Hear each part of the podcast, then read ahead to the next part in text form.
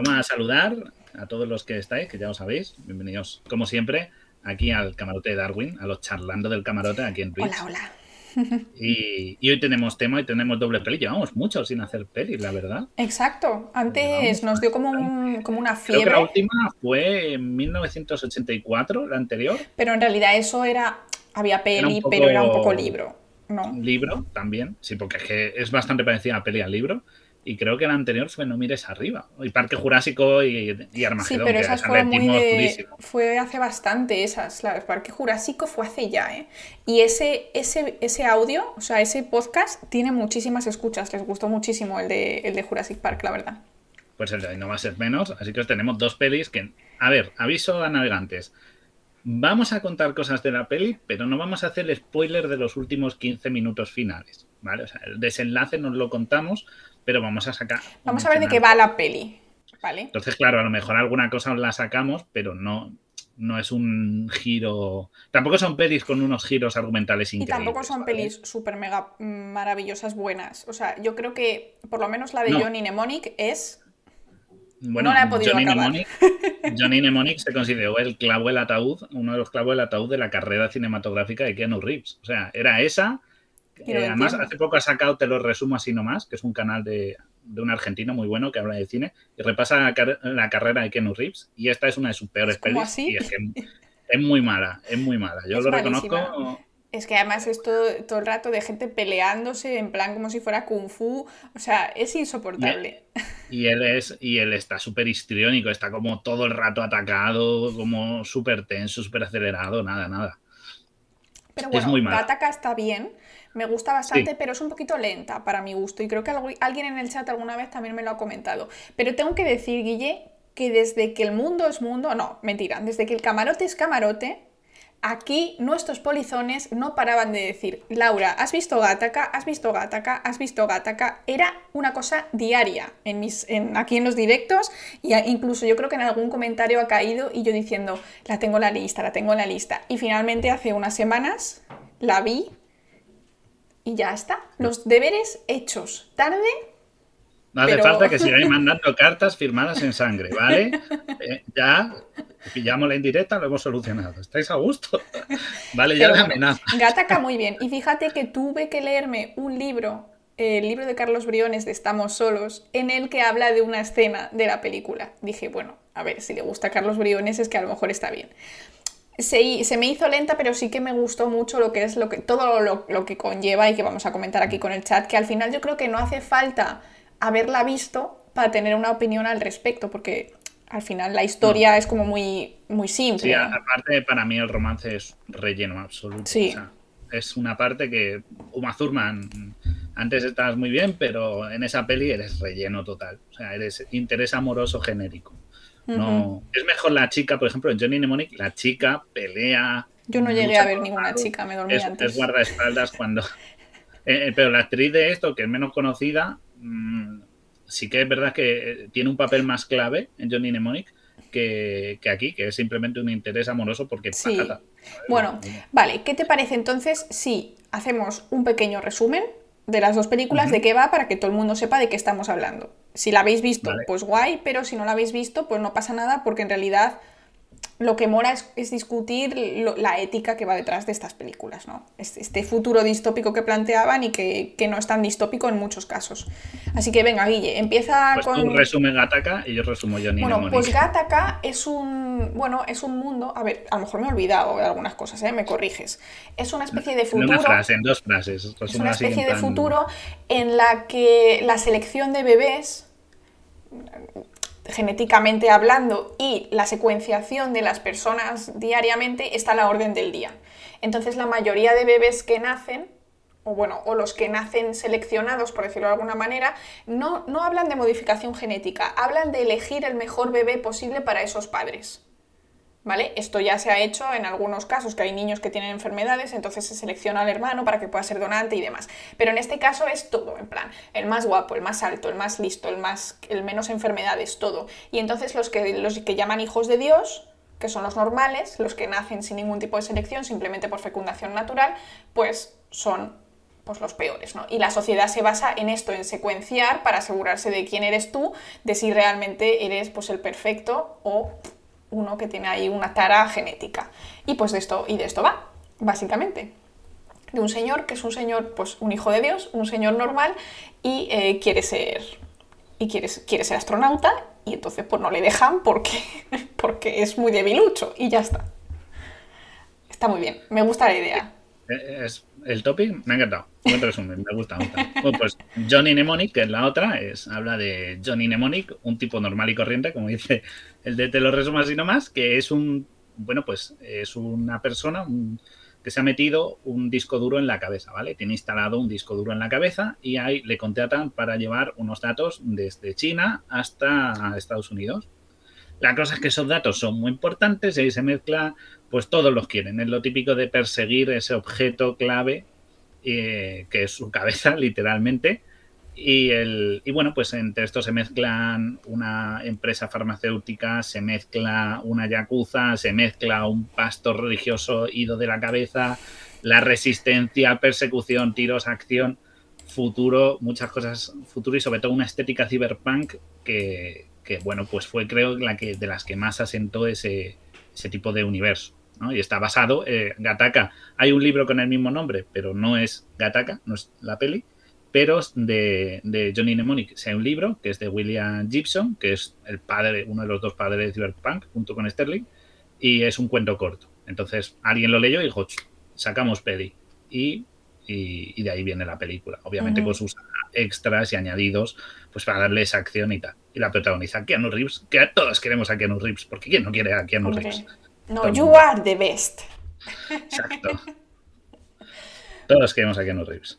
Pues la Así verdad que... Es que ambas películas plantean, bueno, pues cuestiones éticas bastante, bastante importantes. Hmm. ¿Por cuál quieres empezar? Y lo más interesante es que te sacan, hay cosas que vamos a ver y que vamos a mencionar que las tenemos ahora mismo. que, curioso. Vamos a empezar por Gataka, ¿no? Para que se relaje nuestra audiencia. Podamos. Y, y, porque yo creo que son distintos el tono.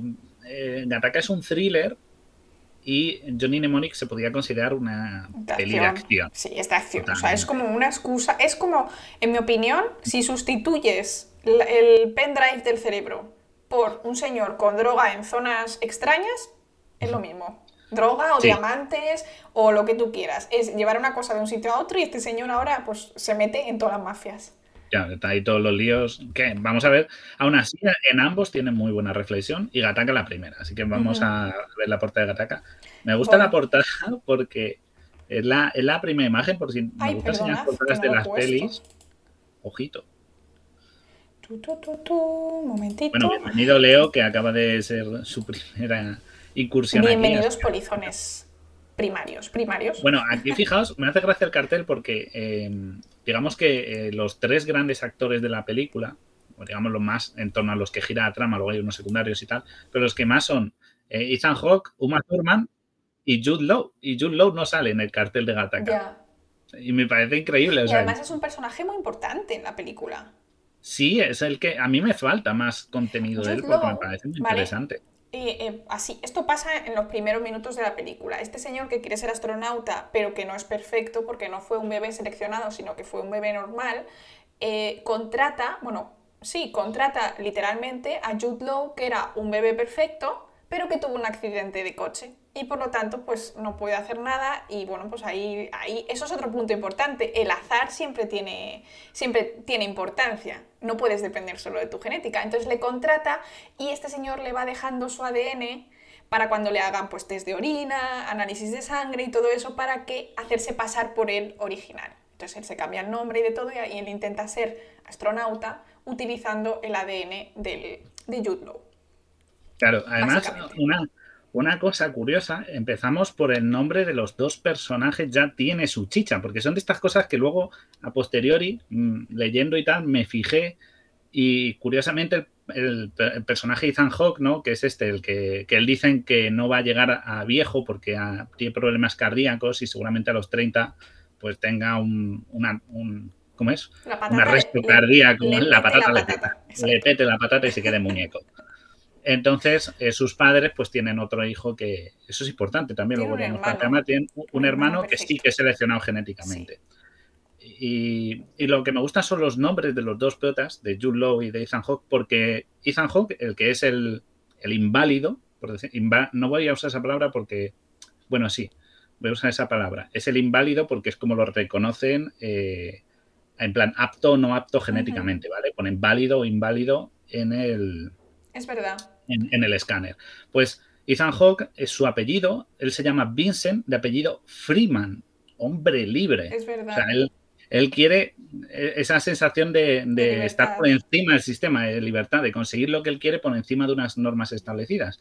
Y sin embargo, curiosamente, el, el nombre de, de- del apto, ¿no? que sería Jude Law, es Jerome Morrow. Morrow significa el día del mañana, como lo que viene mañana. O sea, es como él es un niño del futuro, uno de estos Claro. elegidos. Elegido. Mientras que este, claro, irónicamente es como que se posicionan ya de cuál va a ser su línea. Es curioso y me gusta mucho eso. Y es muy gracioso cómo lo eligen, porque él dice, Ethan Hawke al principio dice que él nació, los niños nacidos del amor son los que van a tener una vida feliz. Y claro, diciendo que, pues, que si un hijo se quiere, o sea, si tú quieres tener un hijo, ese hijo va a crecer medianamente bien, ¿no? Porque lo que quieres no es una carga. Pero eh, él dice que eso ya no es así. Lo que ahora se quiere es que los niños sean programados y elegidos. Claro. Es más, cuando Porque programan también a su Se mira su salud también, ¿no? claro. Es más, claro, cuando programan a su segundo hijo y le dice el- el biólogo, ¿no? El genetista, este dice, bueno, tenemos dos chicos y dos chicas, podéis elegir y pueden ser, eh, les quitamos, no tienen ningún problema de enfermedad, buena salud, físico, no sé qué, y le dicen los padres, pero no dejamos nada al azar. Y dicen, ¿para qué? Ya. Puedes controlarlo todo, puedes Sí. hacerte un marín espacial. No tengo muy claro si. Yo sé que en muchos países, para el tema de fertilización in vitro y todo esto, para las parejas que no pueden tener hijos de manera natural, está prohibido hacer secuenciación para. O sea, ni siquiera hacer un cariotipo de este embrión para saber si es niño o niña. Está prohibido en muchos países, pero no sé si en todos. Bueno, esto es una eh, cosa, ya hablamos de palabras mayores, o sea, ya sabemos que hay selección de bebés, por decirlo de alguna manera, para curar a hermanos. Que eso dentro de lo que cabe, pues bueno, no, dices, Ahí, ahí está rozando el fin justifica los medios. Aquí nos faltaría que Diego se pasara, ¿no? Sí, es un filósofo de bolsillo. turbio, ¿no? Pero bueno, si tú igualmente Claro. quieres tener un hijo y ese hijo puede curar al actual que está enfermo, pues bueno, ¿no? O sea, yo como, yo no soy madre, pero creo que puedo entenderlo, ¿no? Pero elegir el, el sexo del bebé así como en plan tú sí, tú no, Aparte, lo de seleccionar el sexo, bueno, nosotros, España no es un país, a ver, comillas enormes, ok, gente, no es un país machista, en el sentido de, pero hay países que sabemos que son, mu- que tienen a las mujeres como algo que es casi una deshonra que te nazca una niña en la familia, que te nazca una niña. o que económicamente pues siempre te va a Claro, favorecer un entonces imaginaos países como eso, como pasó en China, ¿no? El famoso de solo niños, las adoptan más ni las niñas para adoptar. Cosas de ese tipo pueden hacer de que una, hablando mal y pronto, crear un país que sea un campo de nabos. Entonces, por eso hay que dejarlo un poco al azar, porque eso mantiene también el balance de social, ¿no? De equilibrio a la hora, pues. Sí, pero bueno, yo creo que no sé si habrá Eso algún también. país en el que esto sea legal y si lo hay, pues No, son los yo creo menos. que no. Y también la gente que tiene acceso a este tipo de tratamientos por ahora son los menos. ¿no? Y sobre Porque todo, si tienes se que ser hace, rico. como tú dices, y como tú dices, si se hace con fines de mm, tengo tendencia a Alzheimer, tengo tendencia al síndrome de, al sí- No, no, no, no, no. O sea, Ah. es que ni siquiera en ese caso. Si tú tienes tendencia y demás, yo creo que eso, por lo menos a día de hoy, no se hace. Solo se secuencia eh, genéticamente embriones cuando ya hay un hijo anterior que está enfermo y que necesita, por ejemplo, donación de médula de un hermano sano. Claro, claro. Quiero decir que en todo caso, no sé si se hará, pero que lo que sí que podría aceptarse es que sea un poco más orientado a, bueno, a prevenir un posible problema que vaya a tener. Pero aquí en la película lo que dicen es que, No, no. además sale cuando se están midiendo y dicen que, que el prota, su hermano, es ya te pone la típica muy americano este de pintar Sí, en la- una en la pared a verlo alto y se ve que es más alto el otro porque El como está genética mejorado, Claro. Claro, el pequeño supera al mayor porque está genéticamente mejorado y no sé qué. Y tú dices, eso es lo que no se debe hacer. Hmm. Porque también ahí está la gracia de que sobrellevamos nuestra Sí. variabilidad genética.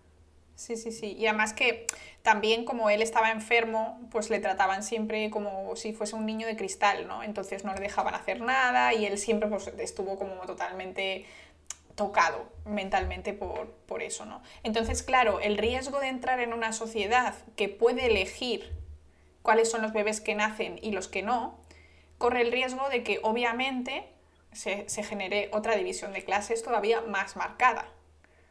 Porque sí es verdad que tú puedes salir fuerte, listo, guapo o lo que sea si eres pobre, pero en el caso de ser rico, si esto se normaliza, se elimina pues la gente que es bajita, la gente que se enferma congénita, todo esto lo vas eliminando. Entonces se genera una brecha social extremadamente peligrosa. Pero yo creo, yo creo que esto es algo que va a estar regulado por lo menos en la mayoría de países. Yo creo que a día de hoy no tenemos capacidad para hacerlo.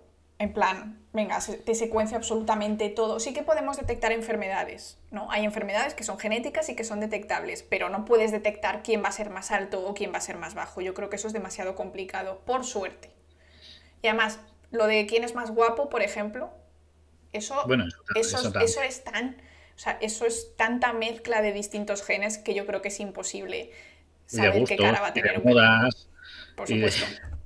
Pero también es, es lo que decimos. Me gusta que digan al principio lo de un niño nacido del amor va a ser tal, porque así nos da la sensación de que los niños pueden ser, fa- niños y niñas, ¿vale?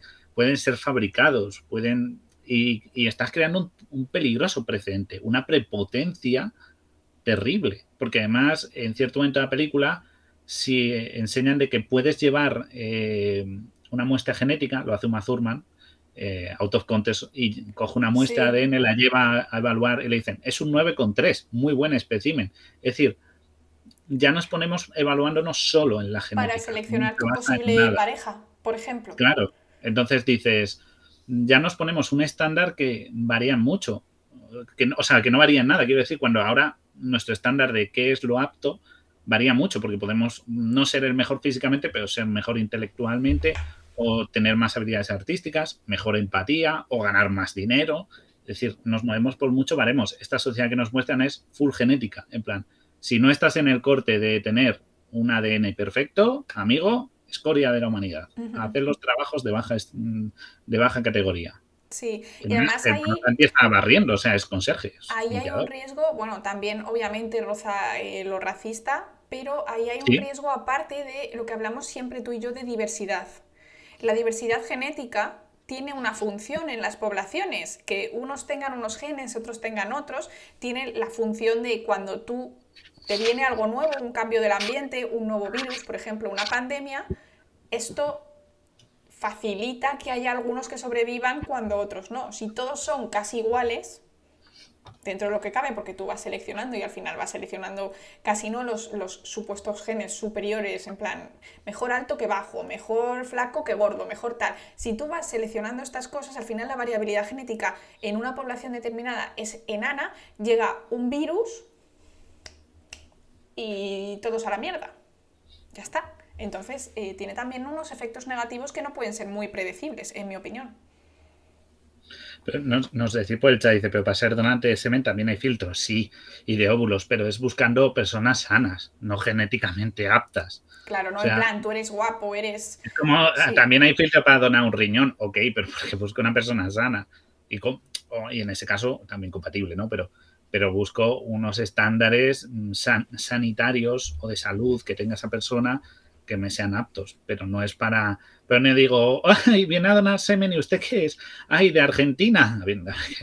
Lo siento, solo españoles, raza blanca, pura y dura, ¿no? ¿Usted es un poco latinoamericano? Bueno, los no. españoles somos muy mezclados, pero bueno, podrías decir lo No mismo mezcla, con... pero bueno, sí. quiero decir que sí, ejemplo, eh, obviamente. razones racistas muy extremas o algo Sí. así, ¿no? En verdad se Sí, busca cosas muy feas, claro. Se busca, por ejemplo, que, que tenga una cierta actividad el esperma o, o la calidad de los óvulos y tal. O sea, es por esas razones, para que aparte sea efectivo, porque son tratamientos muy caros y no están para hacer pruebas a lo loco. Entonces se entiende que haya filtros. Pero aquí lo que dice Laura, se crea en esta sociedad, en, la película, un, precedente peligroso de discriminación, muy fuerte. Además, es que, es, que está muy claro. Sí. sí, sí, Además, eh, se ve un poco cómo viven los que son aptos, los que no. Y la empresa esta, ¿no? Que por cierto, yo descubrí lo de qué significa Gataka, que no es un nombre al azar, ¿verdad, Laura? No, Gataka es una especie de promotor. Un promotor es lo que va delante de un gen para decirte si se va a producir la proteína o no. Es decir, es una parte específica del ADN y como podéis ver solo utiliza las letras GA, T, C, que son las cuatro letras del ADN. Entonces, bueno, es ahí un guiño al ADN bastante, bastante claro para algunos, los que trabajamos con él todo el día, pero para los que no, pues eh, ahí está la curiosidad. Y la, y la peli, en Gattaca en la peli es la empresa en la que está contratada, o la que es contratado este personaje, el de Vincent, el de Ethan Hawke, para trabajar, que por cierto en la siguiente imagen vais a ver mejor a Ethan Hawke. Hace muy buen papel, me gusta mucho. Mira que no es un actor que suele brillar mucho, pero aquí yo creo que es su mejor Además le sacan bastante guapo. Sale muy guapo, sí, sí. Para no haber sido seleccionado, ser un hijo de Dios, pues eh, sale muy pues, guapo. bastante bien. Pero sí es verdad que se, se tiene que arreglar los dientes, eh, no, sé, no sé si... En la, siguiente imagen que tengo cuando está haciéndose, porque claro, lo que ocurre es que, claro, no le cogen en Gataka, porque Gataka tiene un filtro súper estricto de ser el, pues eso, un Uber humano que sea con unos genes perfectos, maravillosos y tal. Y entonces, pues, él consigue un contacto que le dice, hay alguien que te puede donar todo y conseguir para que pases. Y ese es Jude Law. ¿Vale? Aquí hay una foto de Jude Law que yo creo que no es Jude Law, es como que han mezclado las dos caras. Y él está como en esa foto intentando peinarse y tal y parecerse, lo que dice, se arregla los dientes. Incluso hay un momento que dice, no eres lo bastante alto. Y dice, así que vamos a tener, y dice, me pongo alzas. Y dice, no, vamos a hacerlo bien. Y le hacen la cirugía esta, que existe, que es la de cortarte los huesos largos. De las piernas. Y y luego que se vuelva a soldar. Sí.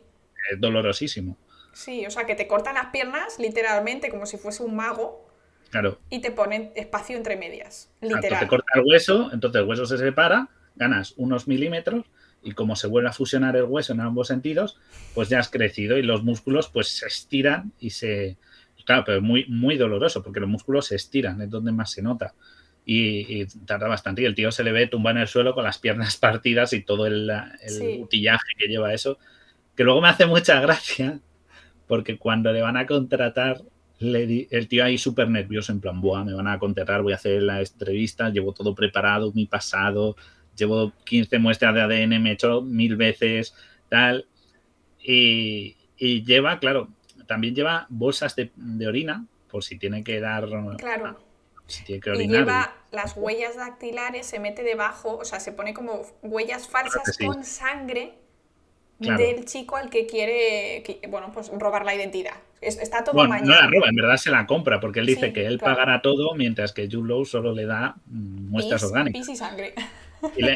Y, pestañas y uñas molidas que le da. Y piel. qué más le, y piel y, lentillas. También lentillas, porque este eh, Vincent tiene un problema de vista y en vez de operarle, porque, porque no le puedes operar la vista para que vea bien, pues le dice, no, como son ojos verdes, te vas a poner lentillas que también son, son ¿cómo es? Eh, polarizadas, ¿no? Sí, eh, que cambian, el, bueno, que te permiten ver mejor, que es como gafas, vamos. Sí, que son graduadas. graduadas, eso. Entonces, eh, el tío va ahí como, guau, me tengo, llevo todo preparado, todo para hacer agataca, me, me han operado las piernas y él te dice, me aquí. El tío me dice, uy, es usted Jerón Morro, aprobado, contratado, y es como, me he partido las piernas, he, sufrido todo esto. Solo tenía que hacer pis en un tarro. bueno, o sea, básicamente ellos lo único por lo que se rigen es por el ADN. Exacto. Es decir, más, a ver, obviamente yo supongo que tienes que dar unos estándares físicos de fuerza y demás, porque también entrenan mucho para mm. ser astronautas y todo eso, o sea, es un poco locura, pero yo creo que lo curioso, a mí esto que me llamó muchísimo la atención, es que es una empresa que también están como muy obsesionados por esto. O sea, están eh, secuenciando mm, todo el rato, cogiendo muestras de los lugares para ver qué tal. Entonces él, este chico, el que quiere ser astronauta y que no tiene el buen ADN, todas las mañanas se frota todo el cuerpo muchísimo, se está todo el rato esfoliando, porque vosotros sabéis que la piel y el pelo se va cayendo. Entonces se peina, repeina, repeina, se pone un montón de gomina para evitar que caigan pelos suyos se corta las uñas muchísimo, va como totalmente repulido, evitando dejar la mayor parte de su genoma, o sea, dejar su genoma ahí. Y deja pues genoma del otro, en su, por ejemplo, en su, en su ratón, en su teclado, esas cosas, para que por si hay un test aleatorio, pues le, esto. Y tuvo suerte que el tipo de ADN que, pedían era de la orina y de la sangre, ¿no? Porque se podía poner esta huella dactilar falsa y no de la boca PCR, porque eso no hay manera de... Hay una, hay una parte que sí que en una escena le intentan hacer una PCR, o sea, le van con el bastoncillo que va en coche, y entonces él, dice, no, no, dice, si va a salir falseado, y el, y el policía que va a hacerle la prueba dice, no, pues sí, no se la hace y tú, pero... claro, no, es que te he dicho que no y tú... Da a entender que se ha liado con una y que por lo tanto le va a salir el ADN de una chica inferior. Claro, no, claro, con, de una Zurman, que va con una Zurman en el coche.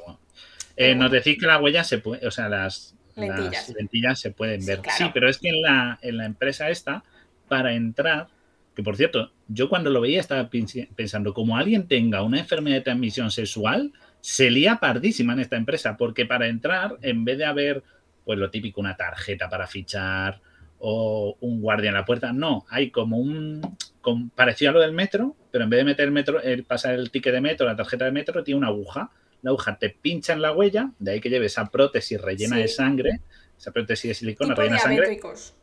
tipo diabéticos, exacto, y lo que hace es que automáticamente secuencia todo tu cadena y te dices, hombre, si eres Jerón, pasa, pasa. Oye, pero qué maravilla de secuenciación en ¿eh? segundos, ¿eh? Sí, sí, es más, creo que la siguiente imagen tengo la de la, de lo que se ve, porque pasa muy rápido y, la, y como estamos viéndola, muchas veces solo vemos válido.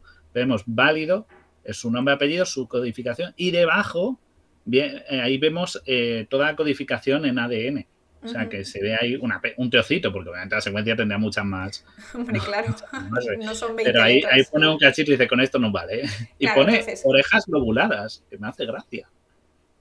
Ah, es verdad, porque ya sabéis, lo he dicho varias veces, en las orejas que las tengas pegadas, que la parte de abajo, el lóbulo de la oreja, que lo tengas pegado o un poco circular, eso también es genético. Hay gente que no tiene mucho lóbulo y hay gente que le cuelga un poquito más para abajo y es, eso es genético. Entonces yo supongo que si era distinto, tenía que haberlo, tenía que haberse operado. Claro. Pero bueno, nos pregunta este eh, ¿algún día llegaremos a esos niveles de control? Yo espero que no. No, pero es muy puede difícil. que en algún lugar sí. Tan rápido es difícil, aparte. Todos sabemos que las huellas son como copos de nieve. Son todos hermosos, no.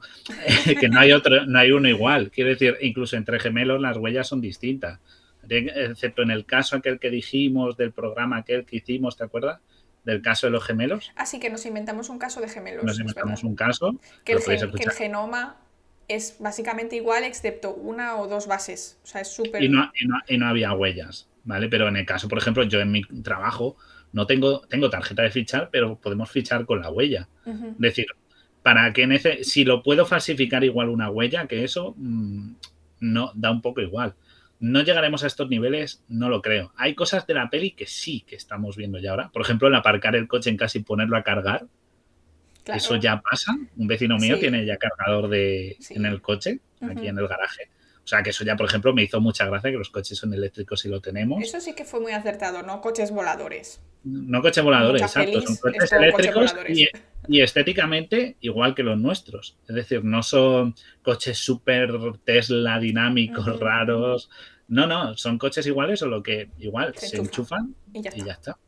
Me pareció muy realista y muy acertado para ser una peli que ya tiene, ya tiene su solera. Sí, pero bueno, volviendo... ¿De qué año es? Parece antigua, ¿eh?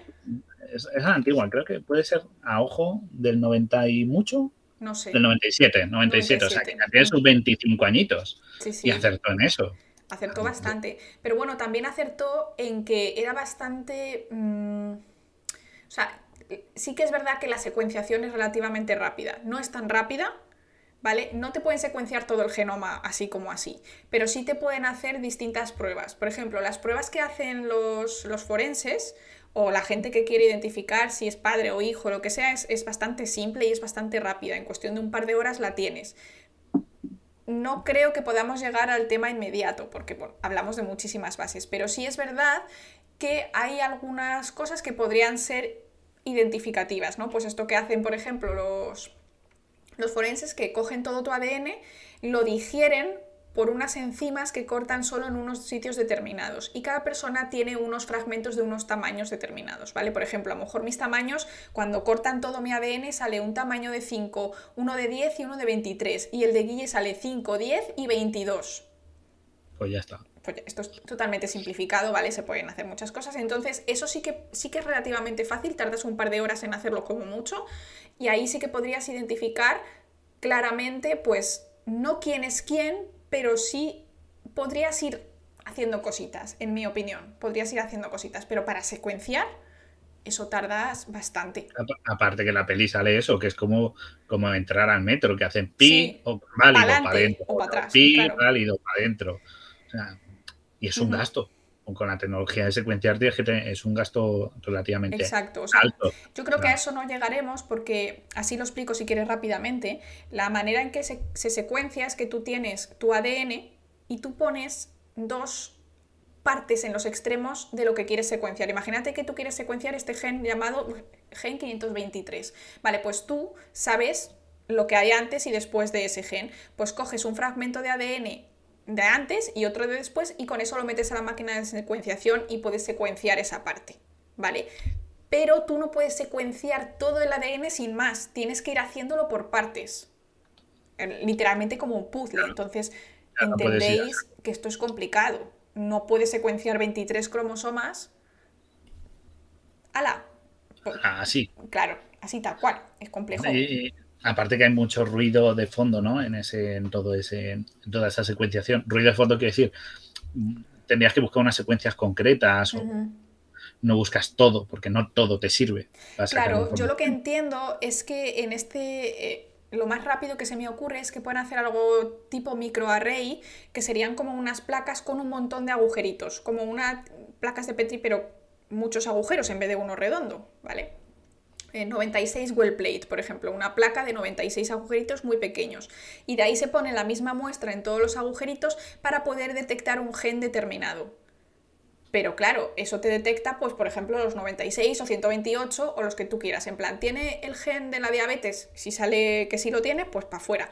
Pero claro, hacer esto cada vez significa coger una muestra, repartirla entre los 128 pocillos, esperar a que se haga la reacción, ver los colores, leer los colores, o sea, podrías hacer algo un pelín más rápido con los marcadores que ya tienes, ordenándolos en este es bueno, este es malo, y ya está, pero no es inmediato.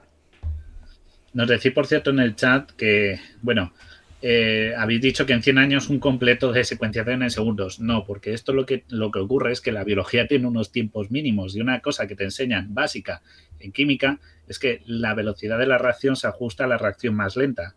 Y en el caso de la biología, los procesos, algunos de estos de los que habla Laura, no son instantáneos, no se pueden acelerar. Tú puedes hacer que el soporte informático pueda traducirte estos datos de una forma muy rápida y no tenga que estar un señor leyéndose páginas de, código y buscando aquí, aquí, aquí, sino que el ordenador puede hacer un control F y buscar esas secuencias interesantes o esos genes que busques o, en base a los que hagas la discriminación que, hemos mencionado. Pero la biología tiene una velocidad y no puede ir más rápida porque las muestras se dañan. Claro, o sea, yo entiendo que secuenciación completa no es posible en segundos jamás. Sí que puedes buscar unos genes determinados, pero tienes un límite ahí. Tienes un límite de velocidad. Y quizás los gastos sí que se puedan abaratar en un futuro, eso también. Se encuentren nuevas técnicas alternativas, pero con lo que hay ahora, o sea, con lo que hay ahora no, con la biología que tenemos no podemos ir más rápido porque es una reacción química, por decirlo así. Sí, se puede, pues, buscar máquinas que hagan muchas lo mismo, muchas a la vez, cada una pues una parte y demás, avanzarías muchísimo más, pero yo creo que, claro, toda una empresa gigante de gente entrando cada día Sí, porque además hay muchos trabajadores, que debe haber un par de cientos de trabajadores, por lo que te enseñan, con lo cual es relativamente, relativamente lento este proceso de secuenciarlos a todos. Pero bueno, no hemos dicho el plot de la historia, porque nos habéis dicho la discriminación, que sí que puede llegar a verla en un futuro, porque al fin y al cabo, si, si nos, los, en algunos trabajos ya hay unos baremos de discriminación física, que es por lo que más parece aquí va, que va todo por lo físico, pero no por lo intelectual. En el cual pues te requieren unos mínimos. Para ser bombero, eh, para ser policía te piden unos mínimos, por ejemplo. Pero eh, nada te impide mejorar y llegar. La cosa es que te digan, si no eres seleccionado genéticamente, tus posibilidades son cero, porque voy a tal nivel de extremo que es imposible. Claro, es posibilidad cero. Es decir, es que quieres ser un marine espacial, ya, pero es que sin genes de marine espacial, lo siento, pero no. o sea, hay, el salto cualitativo es muy alto. A día de hoy no tenemos y no creo que llegue. Es más, cada vez aboga más por ampliar estos márgenes, porque sí que es verdad que eh, a veces no son significantes o están anticuados. Entonces, no son significativos a veces y, muchas veces se, compensan. Así que y aquí parece mucho en la película que es todo físico. Entiendo que para ser astronauta buscas físico, pero oye, necesitarás un ingeniero y el ingeniero no tiene que estar, no sé, corriendo 400 metros en, 20 segundos. O sea. Sí, pero bueno, yo supongo que depende de lo que, para lo que apliques, para lo que eches tú el currículum, pues es una cosa u otra, porque Uma Thurman se supone que tampoco era como súper mega perfecta, que tenía ahí alguna tarilla y ya está. Y también la dejaban estar, pero no iba a ser nunca. Eh, pues eh, ir ahí, a Saturno, a no sé dónde, a dónde iban, iban a todas partes. Era como un futuro en el que se lanzaban todos los días cosas. Nos dicen, a lo mejor dentro de 100 años hay un microscopio que pueda leer la secuencia. Uf, muy difícil lo veo. Piensa que está hecho un burruño. como el que diría. O sea, son que hay microscopios que tienes que estirarlo. Es como sí, O sea, yo creo que avanzaremos mucho ¿vale? O sea, que no se tome como un, vale, vamos a quedarnos estancados en el 2022 y ya está. Mentira, no. O sea, vamos a seguir avanzando tanto en velocidad de secuenciación genómica como en eh, pues, máquinas que lo hagan mucho mejor.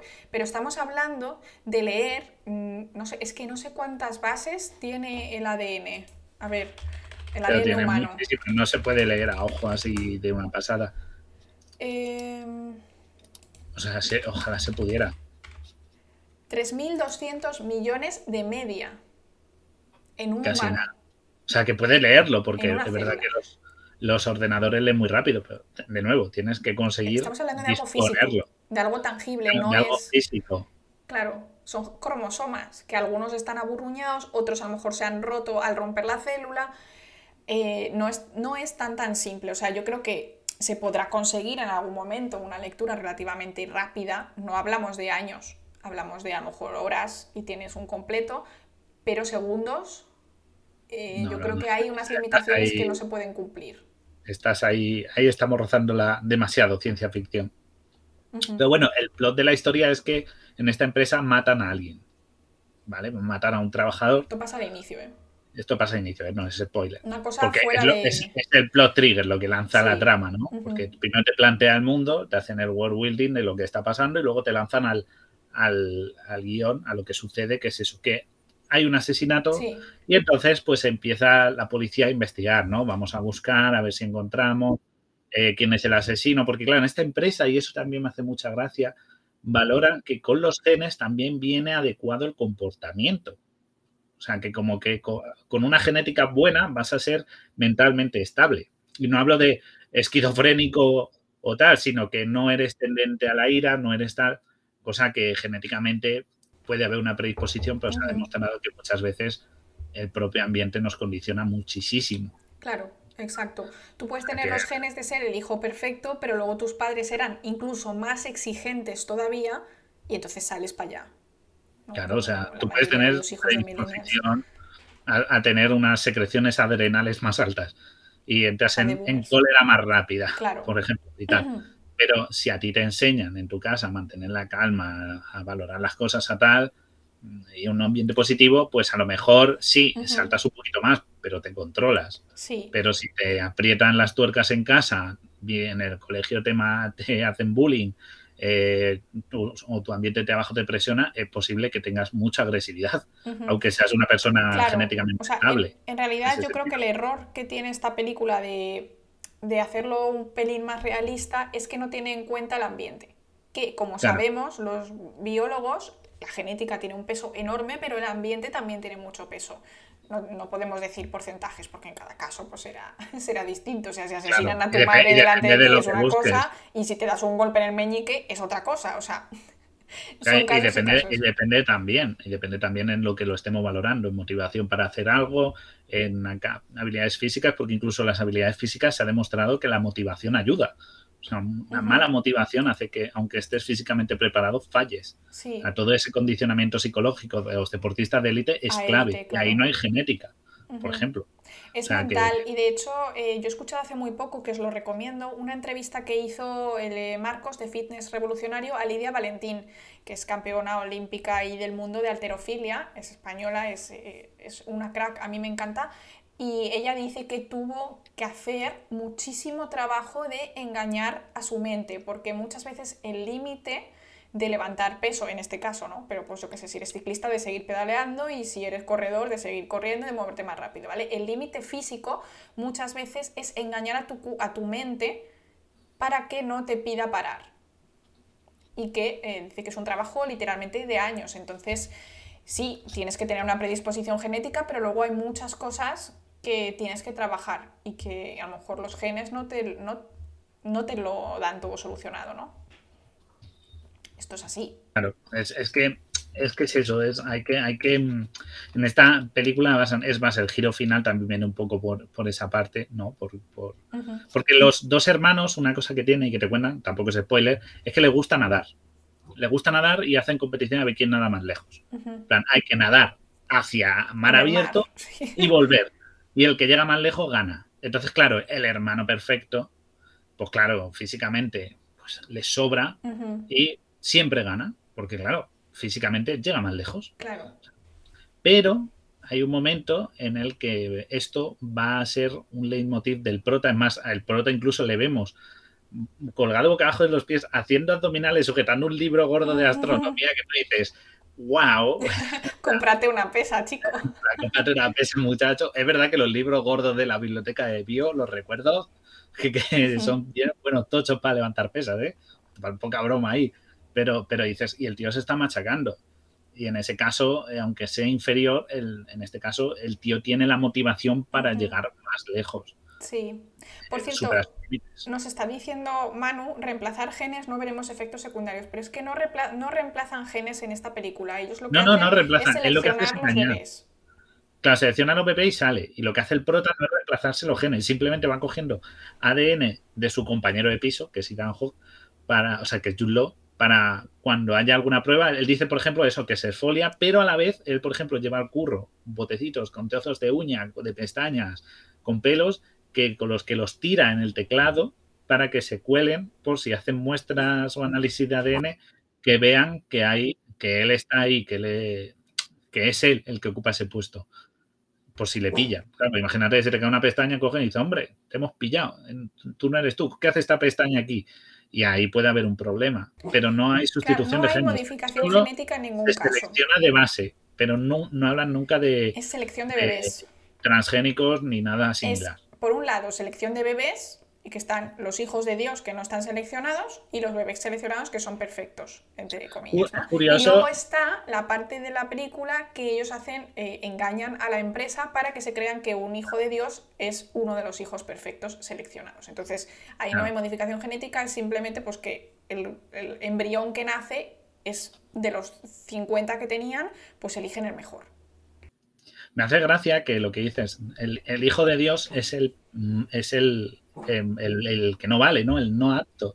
Y dices, jo, como esta sociedad que nos presenta también, en ningún momento hay elementos religiosos, pero sí que es verdad que la única mención religiosa que se hace y cómo se ve ese salto de que han ya superado a Dios, esa prepotencia en el término de decir, no, los hijos de Dios son los imperfectos. Y de hecho, los nuestros son los buenos. Y de hecho, es uno de los, bueno, de los ataques principales que, bueno, a veces aquí en el chat eh, nos lo dicen mucho cuando hablamos mucho de transgénicos, por ejemplo, de, cultivos modificados genéticamente, o también se dijo mucho cuando salió el tema de estos, lo que hablamos, los bebés probeta, que están seleccionados para no sufrir una enfermedad y poder salvar a su hermano ya nacido, ¿no?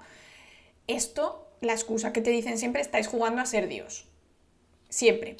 O sea, literalmente esta película pone eso incluso por encima, en plan, no, no soy Dios por encima de Dios, ¿no? Claro, te enseñan una sociedad transhumanista que ha utilizado la tecnología para ir más allá del humano Y claro, eso es un choque pues con lo que tú dices, con muchos primitivistas, que es la, corriente opuesta que se basa en que todo lo que cualquier alteración humana es un error.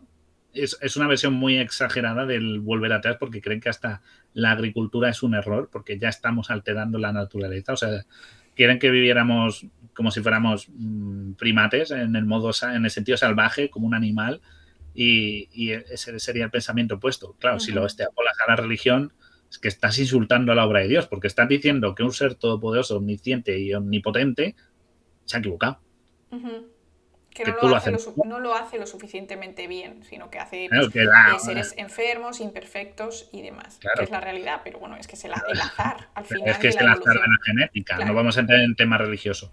Pero sí que es verdad que, que, es un término que usan para dar esa, esa sensación. Por eso es una sociedad muy peligrosa, la que vemos muy prepotente, porque, porque te da a los que están seleccionados, creados, ¿no? Un menú, como habéis dicho, eh, lo que pueden es ser peligrosamente unos creídos y hacerse confiables. Y yo me voy a quedar, yo me quedo con la siguiente imagen de la escena que me gusta mucho, porque la, no sé si es la que le gusta a Briones, si es su favorita, pero yo me quedo con esta. Porque esta, esta yo creo que es la escena más simbólica, porque fijaos, la escalera no es una escalera cualquiera, porque Jude está paralítico, veis ahí el mango de la silla. No tuvo un accidente y se quedó paralítico. Eso te lo enseña desde el, el Ambiente. Mm. Claro, no, inválido, por eso he dicho antes, cuidado, no quiero decir inválido porque es paralítico el término. ¿Vale? Eh, y la escalera es en espiral, como qué cosa en espiral es también. El ADN. El ADN. Y vemos ahí a Jude Law, que está abajo en el ADN, irónicamente, cuando Ethan Hawke, que es el inferior genéticamente está posicionado arriba. Es una imagen que te resume perfectamente el, motivo del protagonista, de cómo él, siendo en teoría un no apto, un hijo de Dios, cómo consigue trepar en esa escalera del ADN, posicionándose por alguien que, por encima de alguien que en teoría mm, es, es, de verdad uno de estos seres supremos creados, ¿no? Sí, sí, sí. Totalmente. La verdad es que, eh, bueno, espérate que está viendo ruido, tú sigue hablando porque Tyson se Ah, vale, vale, vale. Ah, vale, vale. Pero, eh, pero es eso, me gusta mucho esta escena. No sé si es la que eligió Briones, él, pero, pero yo me quedo con esta porque... No, esa es otra, pero esa no la puedo decir porque eso es que es un poquito spoiler, spoiler sí, sí. Un poquito spoiler. Y casi toda la peli, lo que os digo, casi toda la peli os va a gustar mucho, es muy de quién es el asesino, no lo vais a ver hasta el final y, se queda un poco corta. A mí al final hubiera gustado un poquito más de chicha. Y Uma Thurman, la verdad es que es un relleno, es un interés amoroso que se encandila de Ethan Hawke. Y se encandila porque te dice que lleva varios años trabajando en la empresa y de repente le pica la curiosidad al chaval este. es como si yo llevo tres años contigo y al tercer año dices, ah, que estás ahí. Me voy a enamorar en dos días. Es un poco forzado, eh, pero la verdad es que la química entre los dos protas está muy bien porque, claro, Jude Law es un personaje amargado, claro. Eras perfecto y se te fastidió la vida entera. Exacto, es lo que digo, esa prepotencia de, tú vas a ser, además quería ser nadador, irónicamente, eh, nadador de él y te vas a ser, ¡guau! Es tu físico, es un portento de la ingeniería genética, de repente te quedas paralítico y no puedes ni subir a la cama, ¿sabes? Porque te tienen que llevar cogido. O sea, es, un personaje amargado, alcoholizado, eh, totalmente cínico con la realidad, porque, porque el impacto es mayor ante una desgracia. Claro.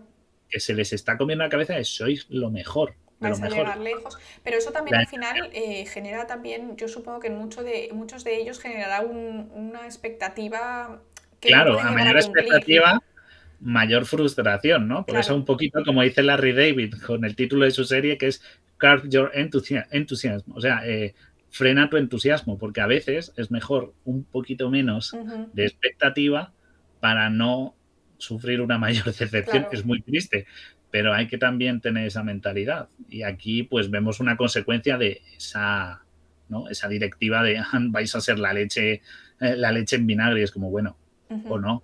Sí, y nos dice Fritz que parece que esta escena, ¿no? La de la escalera de caracol, donde está eh, arriba el inferior genéticamente, dices, es como si se estuviese apuntando a cómo la sociedad se está equivocando a seleccionar solo el ADN, ¿no? En plan, con el ADN tienes el resultado óptimo. Bueno, pues muchas veces puedes acertar, pero muchas veces vas a fallar. claramente. Exacto, exacto. Y que, y que hay muchísimos factores. O sea, luego la motivación, que es algo que no se menciona en la película. O sea, sí se menciona, pero en el lado de Ethan Hawke, yo estoy, yo soy inferior, me motivo y puedo llegar a más. Pero ¿qué pasa si a alguien le estás durando la píldora de que es la caña, que es lo mejor, y se confía y decide, decir, y decide, ¿Para qué me voy a forzar? ¿Me voy a forzar si soy el mejor? Ya. Si soy, eso ya pasa, ¿no? Si soy hijo de un millonario, soy un ¿para qué me voy a forzar? Yo soy el niño elegido. ¿Para qué me voy a matar a hacer esto? Y crearles Sí. esa, esto. Y el hermano, por ejemplo, de Ethan Hawke de joven, te enseñan que es un poquito más prepotente, más chulito, más tal. ¿Por qué? Mm, Porque, claro, como él es el elegido, claro. Sí, sí. entonces es muy interesante. Nos dice Manu, serán la leche pero tienen médula espinal. O sea, al final te pueden atropellar, te puede caer un piano, te puedes dar un golpe en la esquinita de la cama y que ese dolor ya te impida para el resto de tus días. O sea, totalmente. Está claro, los marines espaciales también mueren, eso es una realidad. Así que nadie es a prueba de balas, y es verdad. O sea, te lo enseñan, Exacto. te enseñan que eso. Es una peli muy interesante. Me gusta la reflexión de que a veces un baremo por el que se puede mover la sociedad puede estar erróneo. Esto se puede extrapolar a la genética o al dinero que ganas. Cuanto más, imagínate que fuera cuanto más dinero o de una familia rica eres mejor persona o no, pues venir de un ambiente humilde y ser mejor persona. O sea, Sí, los sí, baremos claro, sociales condicionantes eh, pueden ser, claro, muy marcados. Y si ya tiramos a cosas como si no eres blanco, rubio, ojos azules, Claro, ahí eso es totalmente peligroso. Una cosa, una curiosidad que no tiene nada que ver con la ciencia, pero que la leí en Twitter, yo creo que tú lo has leído también porque creo que te lo he pasado, es que durante la película hay muchas veces que hay escenas que tienen mucha iluminación roja y mucha iluminación verde. Y parece que están relacionadas con eh, cuando es válido y cuando no es válido. Entonces, si la veis o la volvéis a ver, podéis fijaros un poquito en la iluminación porque al parecer cuando es verde es como que todo iba a salir bien y cuando es rojo es como cuidado que este chico es inválido, ¿no? En plan, cuando está casi al límite de que le pillen o cosas así que pasa pues casi desde el inicio de la peli todo el rato, ¿no? Está casi pillando. Exacto. Está, el, el pobre está estresadito porque claro, no eres quien dices ser, eres una farsa. Entonces, Entonces, cuando ves la cuando la peli, cagas- te vas, vas sintiéndote, sabes el color, estás en zona segura. Cuando el color es. Es verdad que el tono verde es muy, muy predominante, pero luego tira unos rojos naranjas que es como ojito que nos pillan. Me gusta, ¿eh? Me gusta eso. Me gusta eso, me gusta eso, eh, porque ah, te fijas en más cosas más allá de la trama, ¿no? Y de la esto, sino que te vas fijando en detalles, eso siempre aporta a la peli cuando la vuelves a ver. Ya vas con la idea de, ah, está en verde, ah, ahora vamos bien, esto.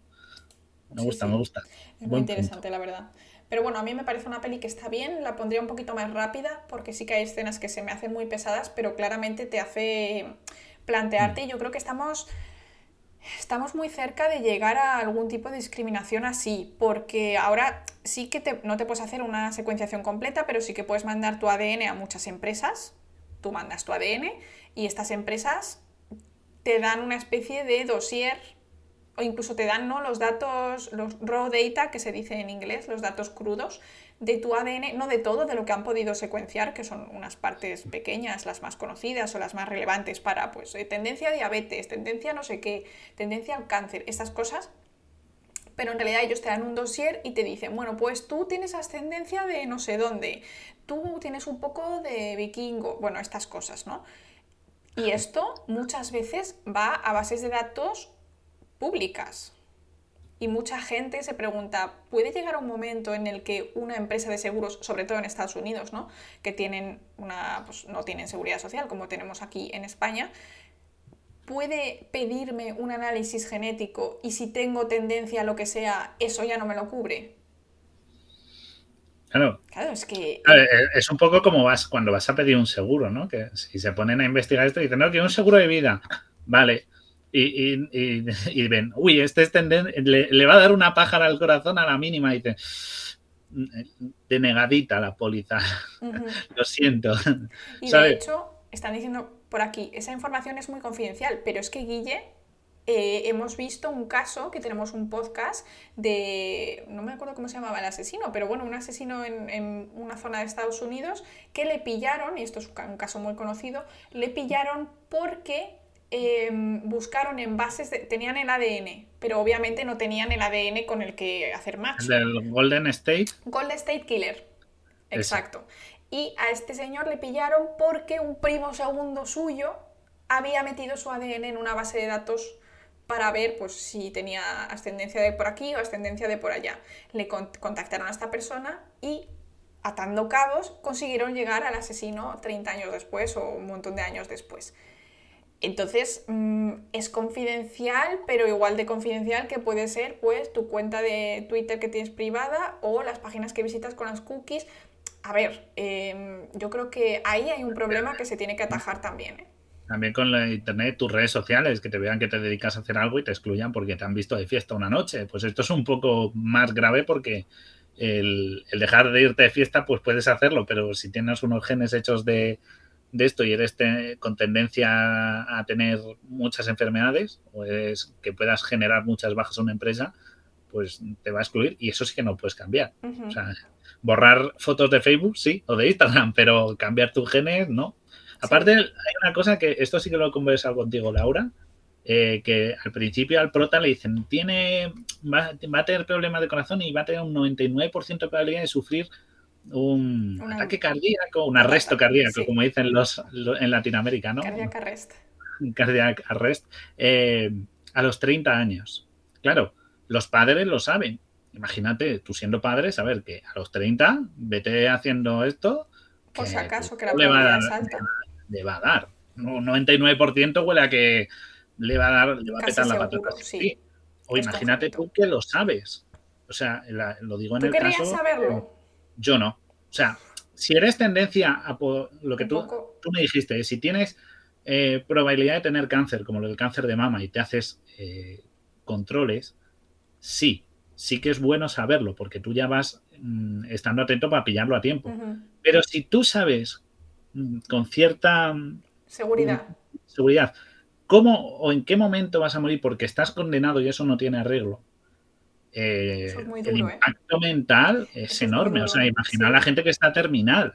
Ahí, hace poco salía eh, el director de la anterior película de Top Gun, lo leí, que tenía una enfermedad terminal, porque tenía un cáncer y no sé qué, y se suicidó, porque estaba, eh, o sea, si tú lo sabes, puede ser un impacto emocional muy grande saber esto. Por eso lo de secuenciar tus genes es jaja, jaja, eh, tengo ascendencia vikinga, jaja, y un 2% de chino, ay, ni hao, qué gracioso. Y luego llegas y dices, bueno, y sigues leyendo y dices, bueno, no, eh, 90% de probabilidad de sufrir Alzheimer. Ya. Y Alzheimer, por ejemplo, que el estos Alzheimer te jóvenes va a dar de mayor. A los 50 pero- años hay algunos. Pero a los 50, en cuanto te dejan la llave de casa, empiezas con la paranoia. Y Yo estoy empiezas a paranoiada. condicionar. Claro, Sí, sí, sí. por eso, ¿queremos saber todo lo de nuestro ADN? No. Sí, si tenemos riesgo sí. genético, como tú dices, eh, de poder sufrir un cáncer o, o lo que tú me dijiste otro día de El glaucoma. El glaucoma, eh, Que eso pues, es eh, familiar. O sea, si lo sabes, hereditario claro. y te importa, pero sabes que se puede tratar, si lo coges con tiempo, vale, sí. O diabetes, bueno, pues es bueno porque así me controlo. Pero algo que pueda ponerte un clock vital que te diga, Tic-tac, tic-tac. ojito, y tú estás oyendo el ruido de fondo, es un impacto emocional y psicológico muy fuerte que muy Mm. pocos podíamos... O sea, tú imagínate, a- al prota no, sé- no sé si en algún momento, creo que no le dicen que a los 30 va a morir, solo le dicen que eh, es débil de corazón. Pero imagínate que estuviera pensando a los 30, 35 voy a estirar la pata. Estás con una carga que no puedes vivir con ello. O sea, que hay que tener cuidado con esto también de querer secuenciar todo. Claro, exacto. ser, eh, Es que a veces la verdad duele, pero bueno, mm, depende Claro. de cómo esté la medicina, quizás saber ciertas cosas, aunque sea una carga, puede ser a, a largo plazo algo Sobre todo hablo, de, poder sufrir cosas terminales. Tipo, pues mm, tienes un corazón muy, muy débil, probablemente en cualquier momento te puede dar un infarto o un Alzheimer o un Parkinson Sí. o alguna enfermedad terminal tipo Hutchinson o algo de este tipo. eh, sí que puede ser una carga importante. Y nos dice O sea- Manu, imagina que en ese momento te dicen, en 40 años Alzheimer, y luego en 30 sale una cura y te has tirado 30 años amargado por nada. Claro. Ya, pero si no lo supieras, no hubieras buscado a lo mejor esa cura, a lo mejor tiene que ser con un poco de antelación, porque ya sabemos que las enfermedades neurodegenerativas, cuando es muy tarde, es porque ya las neuronas ya no están. Entonces son cosas que hay que pillar con antelación. Entonces, si tú no sabes esa información, no te hubieras amargado pero tampoco hubieras podido tratarte, por ejemplo. Y luego dice a periódico una cosa interesante que no está totalmente relacionado, pero también historias en internet de gente que se hizo test genéticos y no tenían los padres biológicos que creían. Pero es que yo voy más allá y hay gente que yo lo he visto en internet que en clase de biología, en clase aprendiendo de biología. sobre la sangre y cómo se heredan la sangre de padres a hijos, se han dado cuenta en medio de la adolescencia, rodeado de otros 30 alumnos, que eh, no son eh, hijos Claro, de sus padres, claro. que puedan ser adoptados, o otras historias eh, que no se sabe qué. Pero imagínate No, el en- a nosotros no lo contaron, ¿eh? No sé si tú estabas, el- te lo dijo la misma profesora de práctica, pero en las prácticas de genética básica de biología, de segundo de carrera, que es como un poco que te explican como a lo del A y B, no te lo repasen ni te lo profundizan, dijeron que lo quitaron de las prácticas porque hubo un par de casos en los que, pues eso, mi madre es B, mi padre es O, es, es yo cero, soy A. eh, y yo soy A. Eh, mamá, tenemos que hablar. Sí, pero es que no es tan raro. Y de hecho, a mí me pasó porque em, yo hice unos TikToks muy cortitos explicando básicamente esto, ¿no? Con un pequeño esquemita en la imagen y ponía, pues así es como se hereda, tú tienes dos alelos, eliges uno, bueno, elige- se elige uno al azar y esto va al bebé. Entonces, si eres 0, 0 y 0, 0, va a salir 0, ¿no? Y mucha gente me, me escribió diciendo, oye, Y, y claro, yo diciendo, adoptado. bueno, a ver, asegúrate de que ese es el que tienes, porque sí es verdad que luego mucha gente no sabe qué tipo sanguíneo tiene. Ya, Porque le sí. dicen uno y luego era otro. En plan, es tú, tú A, y luego ese chaval es B. Así, porque, porque la madre a lo mejor no se fijó, le dieron, hubo un traspapelamiento, lo que sea, y luego a veces el lío es más bien lío burocrático o de confusión. Pero, Claro, claro, oye, o sea. el estrés no te lo quitan. A ver, que da un poco, también es un poco igual, o sea, que si tus padres te han querido toda la vida y tal, pues mm, da un poco igual, Ya, ¿no? pero Si no entramos en casos turbulentos de robo de bebé y cosas de esas. Pero, es que, es pero, que pero, eh, no sé, regulinchi, claro. por eso, que el saber las cosas. y, a ver, nos dice Perceban eh, que él tiene Parkinson con 43 diagnosticados de hace 7, claro. Y tú imagínate, pues tu caso, por ejemplo. eh, tú ya ves las cosas de otra manera, no es que estés ahí todo el día, oh Dios mío, tengo Parkinson en Bueno, una pero nos esquina. dice llorando". abajo, cada día disfruto más de la vida. Nos dice. Claro, te puede enseñar, otra pero manera de verlo también, ¿eh? requiere un este. Sí, sí, gente que, que tiene cáncer terminal y estas cosas, Ujú. eh, hasta cierto punto, pues eh, la manera en que lo abordan es no es, todos Sí. son unos depresivos que se quieren pegar un tiro. Hay gente que lo lleva bien. Eh, hay una peli además que creo que es un anime japonés que se llama Quiero comerme tu páncreas, que bueno, va un poco por ahí los tiros. Y, y eso también te puede enseñar a valorar más las cosas, pero es una apuesta muy arriesgada mental Sí. y psicológicamente. Sí, sí, sí, sí, es muy Por duro. supuesto, pillarlo con tiempo, todos, todos si lo sabes que tienes opción, mejor con tiempo que sin él, pero también tienes que estar preparado para abordarlo. Hay ahí un baremo. Sí, sí, sí, sí, por supuesto. Hay que hacer un trabajo. Pero bueno, o sea, yo creo que al final el resumen de Gattaca es que la sociedad en la que estamos no está tan lejos realmente de lo que se, se propuso en el 97, ¿no? Con la película, que la secuenciación está a la orden del día, porque tú te puedes hacer una PCR, en este caso para detectar COVID, pero te puedes hacer una PCR porque cuando tú coges de la boca, por ejemplo, coges tu propio ADN. Entonces tú puedes seleccionar para detectar en la PCR el gen que quieras. Tú quieres detectar un gen, el HER2, por ejemplo, que es un gen específico para un cáncer de mama muy agresivo, lo puedes tener en, en dos horas, porque la PCR tarda dos horas, no tarda más. Claro, en Entonces, eh, sí que estamos en tema de secuenciación casi al momento, pero yo creo que, bueno, pues lo bueno es que no se usa tanto para el mal como para el bien, ¿no? Por decirlo de alguna manera. No se usa para decir, no, tú es que tienes. Bueno, a ver, en realidad, si lo piensas, la PCR usada para el COVID, eh, al principio de todo, eras un apestado. Y de hecho, en muchos puestos de trabajo se culpaba mucho a la persona infectada cuando estamos en una maldita pandemia, que es algo que tú no puedes evitar, ¿sabes? O sea, mm, yo conozco a gente que se ha contagiado y que no ha tocado nada, o sea, usando pañuelos para todos, 700 mascarillas, es decir, que hay veces que es imposible controlarlo, ¿no? Entonces, esa PCR te puede convertir en un apestado, no diciendo, no, es que seguro que se ha ido de fiesta, seguro que se ha ido de cena, con to-", y a lo mejor no, ¿sabes? Incluso en ese caso, que es una manera de frenar la, la pandemia, ah, pues si estás positivo, pues ala, pues te encierras y ya está. Pero puede, puede también usarse de una manera muy negativa contra la persona particular, ¿no? No como los datos en general, pero yo le veo cierto peligro. Pero bueno, eh, Claro. hay que hacerlo, Nos, di- nos- obviamente. nos- nos dicen que, que lo de conocer la verdad es agradable o ignorarla es un poco de Matrix, ¿no? La pastilla roja o la azul. Hablas- pues mira, justo hablas de Matrix y ¿qué salía en Matrix? Keanu Reeves, que es al que le tenemos que meter mano ya, ¿no? Ujú. Tenemos a nuestro querido Johnny Sí, Mnemonic. Vamos a pasar Me a encanta la peli. portada, ¿eh? A La ver. portada me, me flipa bastante. Ya te viene diciendo un poquito por dónde van los tiros, Sí, pero muy, es muy bastante... ciberpunk. muy Mensajes ciberpunk. cortos, chicos, que estáis en el chat y el, el bot os los, os los borra automáticamente, sorry. Bueno, pero pasamos de una sociedad en la cual se separa la gente.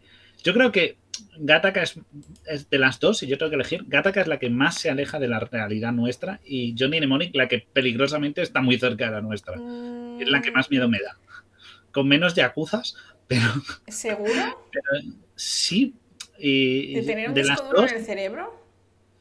Bueno, a ver, la verdad es que lo del disco duro en el cerebro es una chorrada. Punto número uno, el disco duro eh, de Johnny es de 160 gigas. Es una Yo caca. Porque digo, yo tengo ahí como cinco discos duros de dos teras cada uno y son ocupan esto, o sea, son un cuadrito. Ya, yo O sea, digo, ¿para qué le ponen tan poco? O sea, debería ser como Como- ya, si que te pones cosas en el cerebro, ponte el máximo. O sea, Además, además dicen que al prota le cargan, o sea, porque lo que hacen es cargarle esta información secreta a- y pesa 320 gigas y se la mete en un disco duro de 160 y tú, a ver, sé cómo funciona esto y, y si, y si pesa más de lo que cabe no entra. Esto exacto. lo siento. Entonces la idea es que aún así, a pesar de todo, porque la ciencia en las pelis funciona así, le vuelcan los 320 gigas en 160 de hueco Cabe, pero le duele dicen- mucho la cabeza. le duele mucho la cabeza. Dice, "Uf, tengo la cabeza cargada. Ah, dice, "Uf, tremendo, tengo, tengo un coco así, a Y le dicen que si en, en tres días no descarga esa info, pues le peta la cabeza.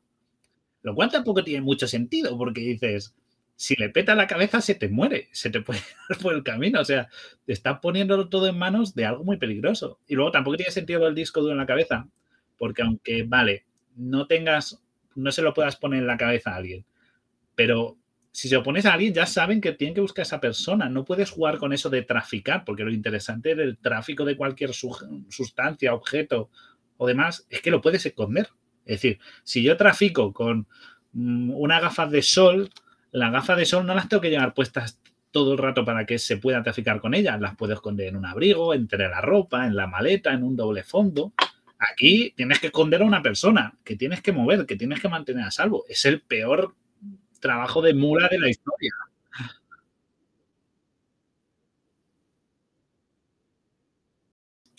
También, también te dicen que la información está codificada para que solo la pueda ver Johnny, solo la pueda descodificar él, de tal manera que matarle no le saques a, no le puedan sacar el trozo de chip de la cabeza, ¿no? el, el USB del cerebro y digan nada y dejamos ahí su cadáver, sino que necesita eso. Que por cierto me gusta mucho la imagen siguiente ahí con las gafas, ¿no? La estética.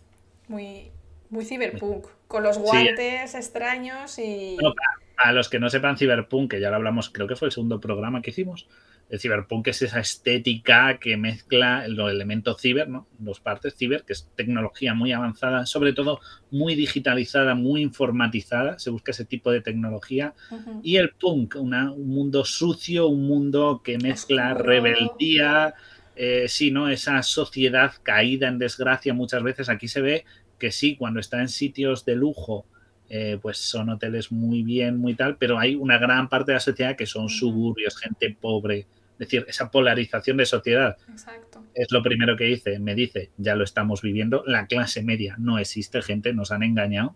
O sea, cada vez la clase media va desapareciendo y vamos a o los muy ricos, los muy pobres, estamos yéndonos a esos límites. Que Nos es, dice Crimblon, underground, anárquico, caos social. Creo que es una buena. Sí. Y el Luego- güero dice high tech, low life. Mucha tecnología, vía, vida pues, baja, ¿no? Baja calidad de vida. claro. baja calidad de vida, exacta. Y curiosamente, en esta peli lo que hay es una pandemia. Se ve a gente con mascarilla protestando. Es verdad que justo dijimos, o sea, esto está muy, muy predicho, claramente. Además, es en el, se desarrolla en el año 2021. Ah, Acertaron, ¿eh? Ojito, ¿eh? A ver, la, Pero bueno. el relato es del 1981 y William Gibson lo escribió en ese año y sigue vivo. O sea, me hace mucha gracia que escribas un relato y seas un profeta de un futuro y vivas para, Para ver para si sí o verlo. si no. Es decir, chicos, si escribís algo futurista, sed realistas en escribir algo donde vais a estar para ver cómo, cómo habéis acertado o no acertado. Pero de hecho, Salvo lo nos más loco que es esto, es muy realista todo.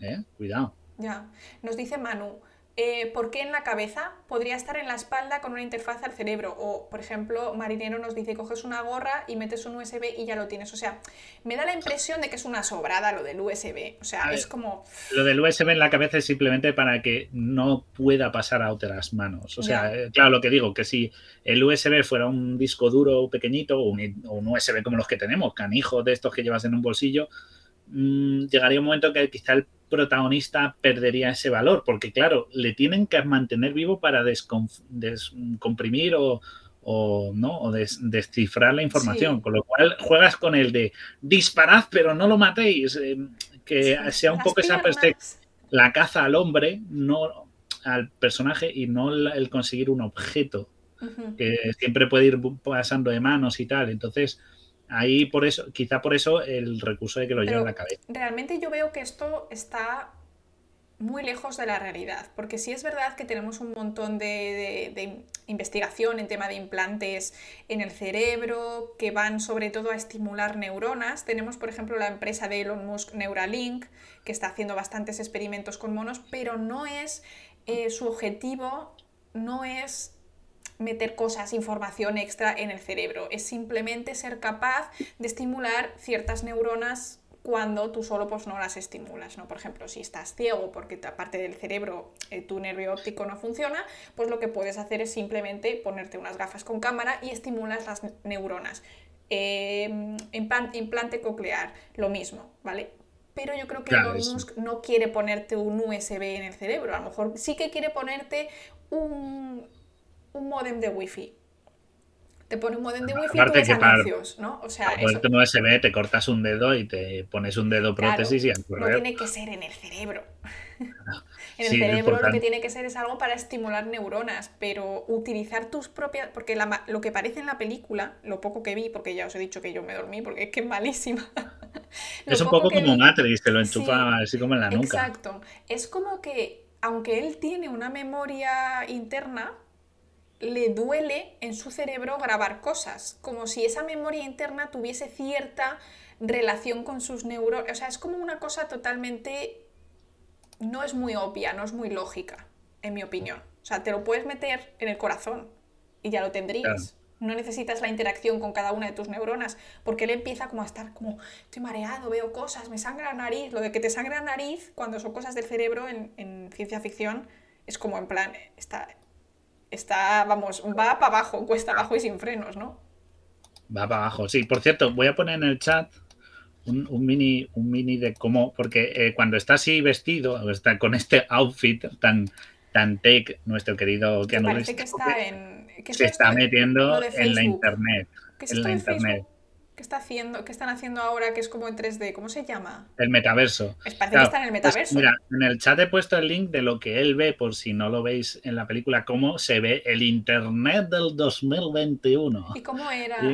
¿De qué estilo Y- era? Como si fuese... No, no, está ahí, está ahí el link, está el link en el chat. Ah, pero ¿quieres que, que- pinche? Sí, sí, sí, para que Pero lo podemos pueda- pinchar. Sí, sí, sí, no sale nada. No hay spoiler, eso solo se ve No, internet. no es spoiler, es porque Twitch nos cierra si ponemos una cosa con derechos. Eh, uf, mm, amigos, Eh, buena pregunta. amigo, fotos Bueno, os- podéis verlo, os, os lo dejo. Y si no, lo dejaremos en el chat, ¿vale? Para que no nos la juguemos. Twitch, por favor, no nos, no nos castigue.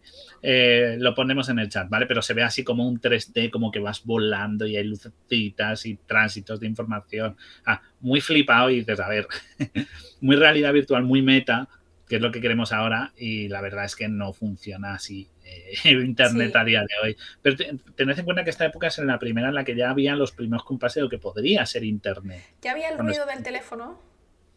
Era, es- esto se escribió en el 81, la peli es del 95. Y por cierto, se pegó un batacazo en taquilla porque ahora todos la conocemos, pero No, todos la no, solo de, tú, 10 Guille. de 25 millones que hizo de, costó de 25 millones, se quedó en 19 de recaudación y en todo el mundo apenas hizo 52, creo. O sea, a ver, es que es infumable.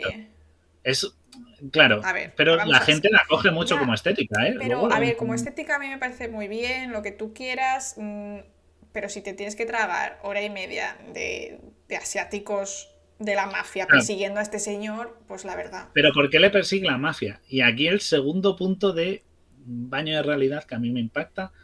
Lo que ocurre es que esta enfermedad, esta pandemia que vemos, no es causada por un virus, es causada por infoxicación la que ahora llamamos infoxicación, demasiada información. La gente que usa esta Internet, al recibir mucha información, tiene como unos daños, sufre una enfermedad que se llama la enfermedad del temblor negro y la gente empieza a darle como pájaras, y porque, oye, he dicho muchas veces pájaras, me he dado cuenta. Eh, y le da así como unos mareos y tal, o, o convulsiones, porque recibe mucha información a través de a través de, ¿no? de, estos, de estos dispositivos electrónicos curiosamente, una pandemia por el 5G. ¿eh? Ojito. Ah, o sea. Pero bueno, o sea, en realidad. Sí, es verdad que la sobreinformación tiene efectos negativos, pero no te quedas como patata. No, no, no, no, no, claro, claro, pero curiosamente no, por los medios electrónicos, eh, justo sufres una, una, intoxicación, ¿no? Te enfermas, un poco con lo del 5G que había esa polémica, me hace muchísima, Muchísimas gracias. Creo que la siguiente imagen sí que puse como es el Internet de 2021, que la tenía. Sí, sí, la preparé por si acaso. La cosa es que esta información que tiene, que es? Es, es, eh, es la cura que tiene una gran empresa farmacéutica y la gran empresa farmacéutica no quiere que sea pública. Entonces se dedican a perseguir a Johnny para, pues, para que no la haga pública, porque claro, pierden millones. ¿no nos recuerda un poco la situación que hemos tenido con las vacunas en la que las grandes farmas, las grandes corporaciones farmacéuticas han estado jugando, entre comillas, con los gobiernos para ver a quién le vendo mi vacuna, cuántas unidades, qué porcentaje, yo tengo la cura para el COVID? Que quiere decir que ha sido funcional la vacuna. Y, sí, a ver, no ha sido tan extremo, pero al final. No, critico, pero que como los gobiernos, ese high tech, low life, como. Porque el Cyberpunk también trae esto que los gobiernos pierden poder en base a unas corporaciones que son las que manejan el mundo. Iberdrola, te lo pongo más fácil. Y lo estamos viendo ahora con la, por ejemplo, con Rusia. El Rusia no, se están, no son sanciones políticas. Lo que le está doliendo son las sanciones económicas de grandes corporaciones. Pues aquí igual, las corporaciones son las que tienen poder. Y claro, imagínate que el Johnny tiene la cura y como la haga pública, amigo, pierden el negocio del siglo. Todo el mundo, todo el planeta enfermo y tu cura se vuelve la fórmula secreta, la solución, se vuelve pública. Estás, date por perdido. Eh, es un poco ese pensamiento de si la fórmula de AstraZeneca o de Pfizer se hubiera hecho pública, pues hubiera podido esto, en vez de ser una carrera a ver quién vende a mejor, al mejor postor. Ojo, ¿eh? Ojo ahí. Y hemos visto gobiernos peleando incluso a ver quién podía sacar más número de vacunas. O sea, esa es la comparación que reflexionada da un poquito de miedo con nuestra realidad. Y luego está España, que como no tenemos farma, Big Pharma así. Claro, teníamos fórmula y toda, y nada, al final lo abandonaron porque es más fácil comprar que producir. Gracias. Y esto es a todo Un aplauso, un aplauso que lo voy a poner. ¿Dónde lo tengo? Aplauso. Un aplauso al gobierno español y el dinero que pone en investigación durante los últimos choporrocientos años, no solo durante el COVID. ¿Vale? O sea, esto es algo, una crítica al gobierno de siempre, no al, ni al de ahora ni al del anterior, a todos. A todos. Es a todos, es a todos. O sea, sale más barato comprar que producir. Pues este es el ejemplo. Y, y, eso yo, yo según la estás viendo, luego lo ves y piensas, joder, hasta cierto punto hemos estado sufriendo un poquito esto, ¿no? No tan exagerado de una gran empresa, monopolio y tal, pero sí que es verdad que, tal. Y, bueno, y esto que veis aquí, pues es el internet, ¿no? Así como muy ciber, ciber, sí, ciberuniverso. os podéis imaginar que es como, o sea, como os podéis imaginar un internet futurista, como una cosa en 3D, con datos que van y vienen, con rayas que van y vienen, es como, pues ya está, oscuro. Y luego, y, luego lo que me hace gracia es que tienes unos Yakuza, para, o sea, que también la, la empresa manda unos Yakuza, bueno, para perseguir a Johnny Mnemonic, ¿no? Porque siempre los yakuza, los japos, también se asocia un poco al cyberpunk, esa mezcla del asiático con lo occidental, también hay algo ahí. Y, joder, tienes al puñetero, uno de los mejores directores de cine, que es Takeshi Kitano, haciendo de Yakuza con tres líneas. Es que de verdad, ponéis a un japonés random, pero no pongáis a un puñetero de los mejores directores de cine japonés. Es que de verdad, Takeshi Kitano, si no sabéis quién es, es el señor de eh, Humor Amarillo. Uno de los dos que estaba es Takeshi Kitano, es uno de los mejores directores de cine. O sea, ha hecho muchísimas pelis. Pues le ponen a hacer un papel secundario. Y también sale, y esto también aquí la región cuenta, sale el ruso de Rocky, el boxeador ruso de Rocky, el Dolph Lundgren, que por cierto es, un, es ingeniero, es un tío que tiene una titulación increíble para todos los músculos que tiene. Oiga, oiga, oiga, oiga, oiga, oiga. Frenamiento aquí. Sabes que tener una buena masa muscular está relacionado y demostrado por la ciencia con una mayor concentración, una, una mejor eh, resolución de problemas y demás. O sea que si estás tocho y estudias, es mejor para ti. Ah, claro, pero que digo, es, eh, que para él, eh, que dirías, joder, pues el típico actor de cine, súper musculado, que no tiene, que es la clásica masa de músculos y tal, y tiene un máster en ingeniería química. poquísima broma con el tío este. O sea, que es científico, aunque es, es científico con, con, músculos, o sea, no le cabe la bata, pero ahí está, o sea, me, llama la atención, ¿no? Que parece que es un típico, eso, que solo tiene parece, parece. A ver, es que neuronas tipo H, pero este tío tiene formación de ingeniero químico, poca broma. Ya sabéis, si queréis ser científicos también, también podéis estudiar, estudiar, ir al gym y estudiar eh, ciencia del deporte, que es súper, súper, súper interesante, incluso a nivel usuario. Si os gusta hacer deporte, podéis buscar información porque hay un montón de, cosas, eh, mucho dinero puesto en, ciencia del deporte, entonces hay mucha información también ahí fuera.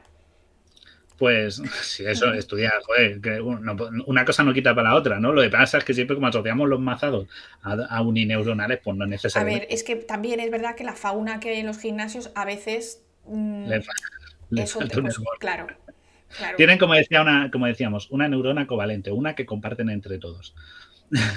La neurona covalente. No, no, a, los que vais de, a los que van mucho al gimnasio estáis muy fuertes, aunque una cosa no quita para la otra, ¿vale? Pero que eh, era por romper un poco este mito. Eh, pues este, por ejemplo, hace de cura loco que está obsesionado con la humanidad pura, o sea, que ese, también otra vez la religión con los Nintendo, la tecnología es demoníaca, es el mal y el capital. Me gusta cómo mezcla, hace un batiburrillo de esto.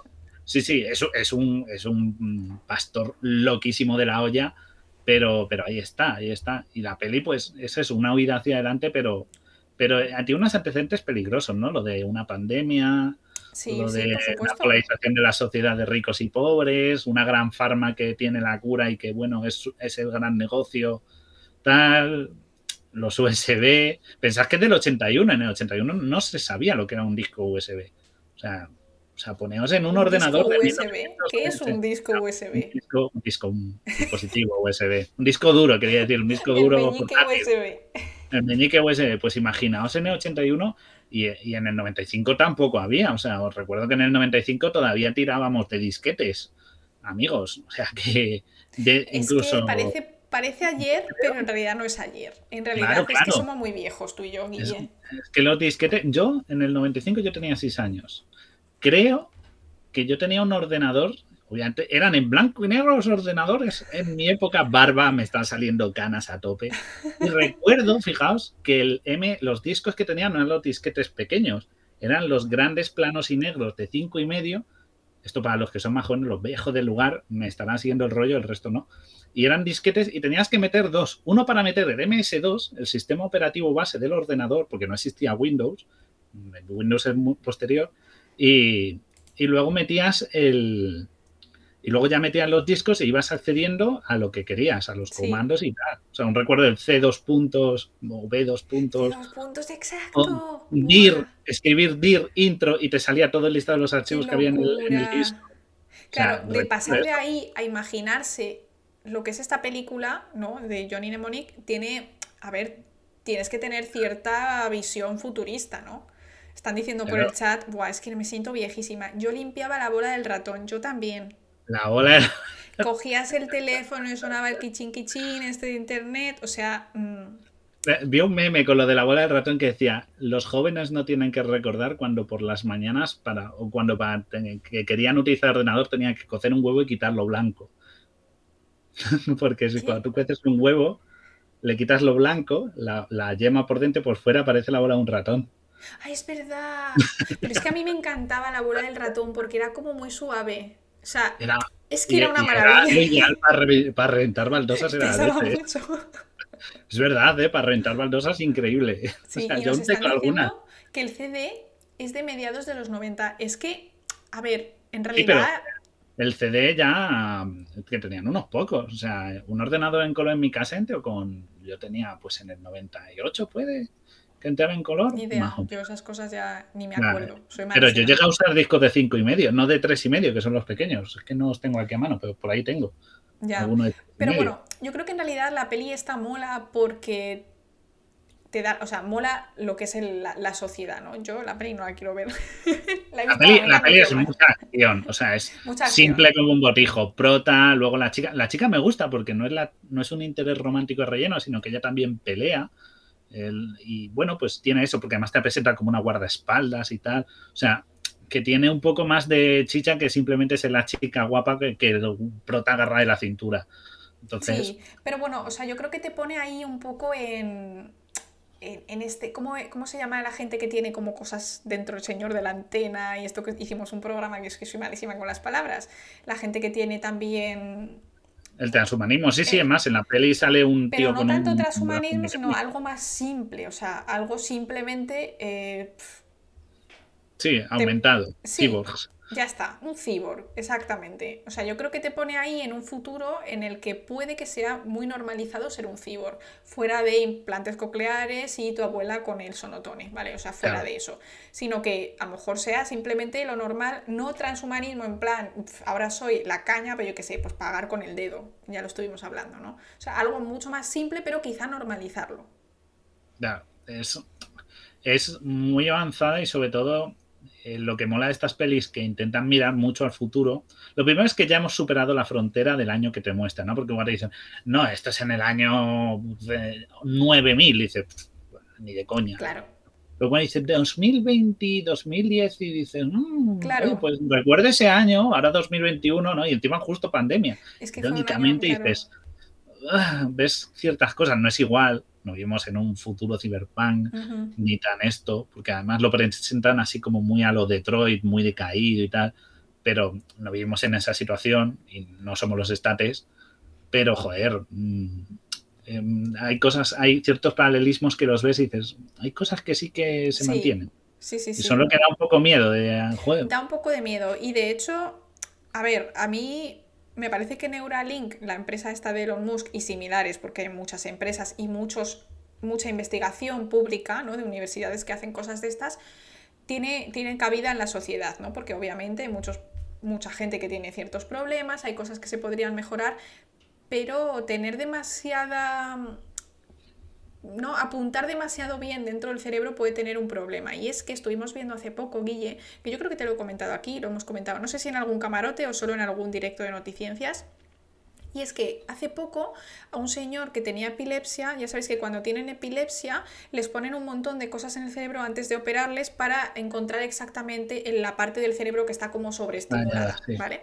Pues eh, en un grupo específico de pacientes a estos pacientes les pusieron electrodos no solo de detección, sino de eh, generar una, señal hacia el cerebro también, no solo de lectura, sino de doble dirección. Y entonces, aparte, les pidieron permiso para hacer algunos experimentos de, lo que sea. Y a un paciente, como justo le habían puesto los electrodos en la zona de la visión, fueron capaces, con unos electrodos súper finitos y colocados en el lugar exacto, de hacerle ver caras. ¿Vale? Ojo. Esto a mí me preocupa bastante porque si te pueden hacer ver cosas específicas significa que ya no puedo bajar el maldito volumen de los anuncios de Twitch. O saltarte el anuncio en YouTube o bajar el volumen de la tele, irte al baño y aprovechar para hacer lo que tengas que hacer mientras Antena 3 pasan los 5 años. Eso, eso mm, yo creo que está muy lejos y que creo que es algo que va a estar muy controlado, pero siendo que podría estar ahí. Sí, sigue siendo opcional. Sigue, siendo opcional, hay que mantener ese pensamiento, ¿no? Mm, pero, pero es opcional, pero no. porque tú tienes Twitch y te, y te, y te toca el anuncio en medio y te lo tienes que ver. Y ya está. Sí.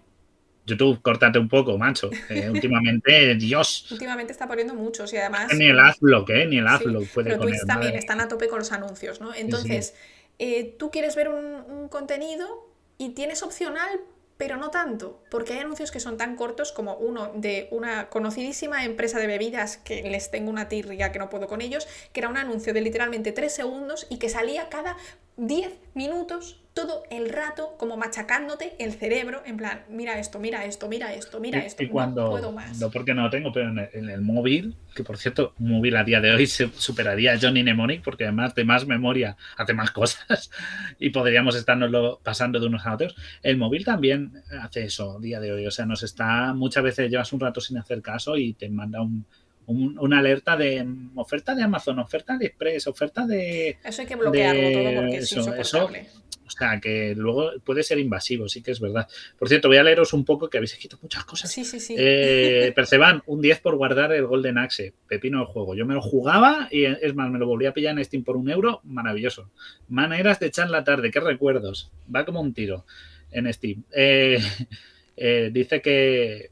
¿Qué más, qué más, qué más he visto aquí? Bueno, eh, Cyberpunk 2077. Pues curiosamente, y estuve un poco documentándome también para Johnny, y hace poco ha sacado un vídeo, La Filmoteca Maldita, que no me canso de recomendarla. Es un canal maravilloso. Darle apoyo y habla de esto y dice que, por ejemplo, uno de los villanos que sale en, el en la película tiene como un cable así que extiende, que es de plasma y corta y tal, como un hilo chiquitito, que sale en el videojuego de Cyberpunk y el videojuego de Cyberpunk, que yo no lo he jugado porque no tengo Play 5, pues habla de eso, el prota igual tiene algo en su cabeza que tiene que descargar, o sea, es bastante parecido a la Ujú. peli de Johnny Mnemonic y también sale Keanu Reeves haciendo de Johnny Silverhand, o sea que hay ciertos paralelismos con el juego. Dicen que y- Cyberpunk está para PC. Mira, a ver. Si ya, pero mi PC, pero ya, mi PC, el que PC de Guille ya. que ya tiene añitos. Y Years and Years, que la había recomendado, muy buena serie. O sea, a falta de Black Mirror, eh, and Years está muy bien, un poco como es el, un poquito de- del futuro. Así que, pero eso, o sea, es una peli interesante. A mí me gusta mucho, de vez en cuando, además la vuelven a echar, la echan más que Gataca, porque suelen ser las pelis que pillo y me las veo. Y Johnny Mnemonic sí que la han echado un par de veces. Pues yo no había oído hablar absolutamente de ella, ni yo, ni Fabio, que es con quien la vi ayer. Yo me dormí y Fabio dijo, a la mierda, esto se quita. Cuando ya habíamos visto lo que es la trama y demás, ya dijimos, ya suponemos cómo acaba y ya está, muchos tiros y el final pues nos lo podemos imaginar Sí, la mayoría. Quiero Pero- muchas. Y, y, bueno, vamos a hacer, os digo, al final de la peli sale un delfín. Bueno, Eso a que le encantan los spoilers aquí. Es un spoiler un poco Sin raro. spoiler out of- context. Al Sí. final sale un delfín. Y hablando de futuros distópicos, nos guardamos, yo creo que un programa o varios programas eh, que nos ha dicho aquí Juancito, Black Mirror. Sí. Porque Black sí. Mirror también tiene muchísimo que comentar y muchísimo de. Bueno, pues. En cuanto me vea Caballero Luna, aquí. Cuando me vea Caballero Luna, que es la última que me falta para estar un poco al día de series, me pongo con Black Mirror, que es mi siguiente en la lista. Que ya también está con Breaking Bad. Es que son muchas, son muchas cosas, gente, no me da tiempo. Y también eh, me gusta también estas pelis futuristas por la sociedad. Yo creo que son más interesantes a veces más que la ciencia que lo social. Yo sé que la ciencia nos gusta a todos y es lo que atrae en un primer momento, pero lo que luego nos impacta es eso, la parte ¿no? de cómo evoluciona el mundo, cómo va a evolucionar el mundo y qué puede pasar. Como que son como, a- como ahora se dice mucho, los red flag ¿no? Sí. sí, de lo sí. que se viene Bueno, de lo que se viene, o de lo que ya tenemos. de lo que tenemos, pero de lo que se viene si tomamos un camino determinado, porque yo me lo imagino Exacto. muchísimo, estas especies de distopías que a mí me gustan un montón, de ciencia ficción y demás, es como imaginarnos unos mm, posibles futuros que ahora mismo tenemos con cómo están las cosas. Y según las decisiones que vayamos tomando a nivel individual y a nivel de sociedad, vamos a ir escalando por unas ramas del árbol u otras, ¿no? Ahora estamos como en el Claro. centro donde todos los posibles futuros están. A lo mejor no todos, porque ya hemos agotado algunos, pero bueno, y vamos... En un universo paralelo está Johnny Mnemonic. ¿no? En una realidad alterna podemos estar en ese mundo. O sea, que hay que ver, tener cuidado. Es un poco también como, como el otro día que sacaron la crítica de la peli Starship Troopers, que seguro que de aquí la conocéis, y cómo hacen propaganda en la televisión, cómo mueven, cómo el, el derecho al voto y tal se basa en, una, en el servicio militar, en la actitud. Y es, es interesante más allá de una peli que va de humanos en un planeta alienígena matando insectos gigantes a tiros. Es que les encanta matar cosas en las películas. Pero como, pero mola mucho cómo en medio de la peli te cuelan eh, anuncios literal de propaganda militar, de propaganda del gobierno, de alístate a las filas. O sea, como si fuera infomerciales. Eh, y tiene ese, ese, valor interesante de darle una vuelta. Y eso puede ser, a ver, no es un futuro, porque no hay escarabajos de 12 metros en Marte, espero, espero. Crucemos los dedos, ¿sabes? O sea, todos hemos visto Terraformers, hombres cucaracha mutantes de Marte, no gracias, pero... Lo veo difícil, no te preocupes, Guille. pero sí que es verdad que podemos llegar a ese punto de, que si cogemos la rama equivocada, los gobernantes equivocados, ya no puede haber vuelta atrás. O sea que todo esto... De hecho, hay un montón de teorías que dicen que, bueno, que las super civilizaciones alienígenas y demás no nos han encontrado porque la tendencia a las especies parecidas a nosotros es autodestruirse después de, un tiempo, ¿no? Eso sale mucho en las... En, por ejemplo, la serie del pacificador, que puede ser una, una serie de ocho capítulos de un superhéroe, John Cena, que no va más, salen unos alienígenas y su motivo que están en la Tierra es porque se autodestruyeron como sociedad y agotaron los recursos naturales. O sea, crearon un cataclismo medioambiental y se fue a la mierda su planeta. Vaya, vaya. O sea, la, y sin embargo.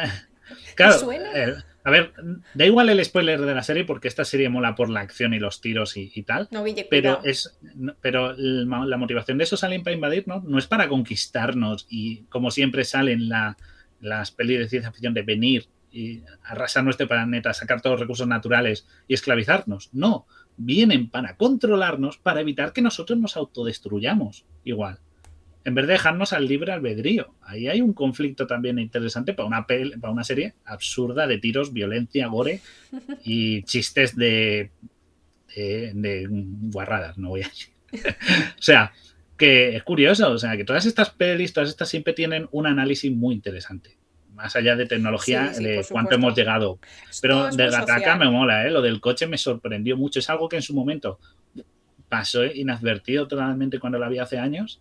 Y esta semana volviéndola a ver, como ya voy más atento al detalle, dije, Anda leche, digo, pero si esto. Estamos en el presente, los coches eléctricos, claro. El coche eléctrico, además silenciosos o que hacen menos ruido. Que por pues cierto, casi te atropellan muy fácilmente esos coches, porque no sí, ah, me pasó, me pasó la muerte silenciosa. Total, ¿eh? O sea, te o el parachoque es criminal y, rodillas para atrás. o yo volando de la bici, ¿no? Porque también esa es otra, porque en la bici también, cuando tú oyes un coche, ah, la verdad es que está muy bien que haya carriles bici separados, pero si no puedes, vas a un ladito y primero tienes que ir pendiente de que un coche aparcado no te abra la puerta y no salgas volando. Y tienes que ir pendiente de que los otros coches también te vean o sea, hacer todos los aspavientos que puedas con hacia dónde vas y todo eso es bastante peligroso. Y sí es verdad que yo, cuando oigo coches, voy como más atenta y llamo más la atención de las cosas que, ¿no? que cuando no hay coches. Entonces hay un peligro ahí de los coches eléctricos. Ahí voy a abrir sí, sí. un momento. Sí, y sobre todo tener cuidado. Ahora que vienen, consejo para los que vais en bici ahora ir con cuidado, que igual que como conductores tenemos que tener cuidado, tened cuidado también vosotras que hay, hay, gente que no tiene respeto por los conductores, lo siento mucho. Hay muchas muertes de ciclistas, pero es que hay algunos que se ponen peligrosamente, por favor. Que me pasó el otro día y dije, es que va, va pidiendo la muerte esta persona. No, Laura, que estaba diciendo que hay gente que va en bici que de verdad no tiene cuidado por sí misma. Es verdad. Es verdad, y de verdad van buscando la muerte. O sea, yo no quiero atropellar a nadie, pero por favor, no me lo pongáis fácil. con casco de música y, esto, y siempre intento mantener la distancia, pero es que hay gente que, de verdad, igual que somos respetuosos los conductores, los ciclistas mm, también. Sí, es verdad, y además por tu propio interés. Si tú eres un ciclista, tienes que tener. Tienes que tener cuidado. A, a, mí me rayes el coche, tú te quedas sin piernas. Y luego tienes que encontrar a Ethan Hawk para que te quiera tu ADN y pueda trabajar en Gataka. O sea, está difícil es eso. ADN ¿eh? es muy perfecto, Billy. Mira, esta claro, claro. Si tan perfecto eres, y si tan perfecto eres, ¿por qué se quedó paralítico? ¿Y si era tan listo? Si era tan listo. No, pero sí hay que, tener, así? hay que tener cuidado con la bici. Tanto si eres coche como si eres bici. ah, matar importante de las bicis. los semáforos también funcionan para vosotros. Si alguien me está escuchando en bici, por favor, o sea, odio ir en coche y ver cómo se pone en rojo, yo paro y el ciclista pasa. Y digo, que el otro está en verde, ¿sabes? Que yo no te voy a atropellar, pero que venga cruzado. O sea, los, los, semáforos también nos funcionan, si vais por ciudad. Gracias, repartidores de globo, apuntadlo. O sea, algún oyente repartidor de globo que mire los semáforos. Que es que ya he visto más de una experiencia cercana a la muerte y no mía. Qué horror, qué Pero bueno, son dos pelis curiosas, son dos pelis que no triunfaron, que tienen un plantel. Pero Gataka yo creo que Gataka tiene, tiene más culto, sí. También porque los protas son distintos. Ahora porque todo el mundo ama a Keanu Reeves y con John Wick y con Matrix se ha vuelto súper famoso. Pero ayer revisando esto de su filmografía, que sacan todas las pelis que ha hecho, es que solo tiene esas dos como pelis buenas. O sea, le llaman Body, es una peli muy mediocre en la que no brilla para nada y no tiene así pelis buenas. Es que no tiene ninguna buena. O sea, tiene esas dos. Ya está. El resto han sido cameos o no ha hecho nada. Y no le conoce tanta gente, mientras que la otra tienes a Uma Thurman, que desde el principio es un referente. Tienes a Jude Law, que entonces está un poquito más empezando. Y tienes a Ethan Hawke. Pero el Jude lo hace muy bien también, ¿eh? Hace muy bien sí, de sí, yo, lo... de yo era perfecto y se claro, la vida. Y, y, que son mejores actores. Vamos, en sí. esa época comparativamente le dan mil vueltas su interpretación frente a la otra, que es Dolph Lundgren grita, gritando, Takeshi Kitano diciendo dos frases, porque no le da para más, y, y, Keanu Reeves estando de la olla histriónico y loco porque le peta la cabeza. No, no, no, hace tan buena interpretación ni el tono es el mismo. Una es una peli. Claro, pero también el guion es lo que da. Claro, un drama, un thriller más tal, más uh -huh. elaborado, con unos planos muy detalle, mientras que Johnny Mnemonic que es flipada de acción y poco más palomitera. Está el chat diciendo que le llamaban Body es brutal, les, les gusta. Le llaman Body es brutal. Eh, body es, por cierto, no es Body, que hayáis puesto. Nadie ha puesto bien Body. ah, Speed.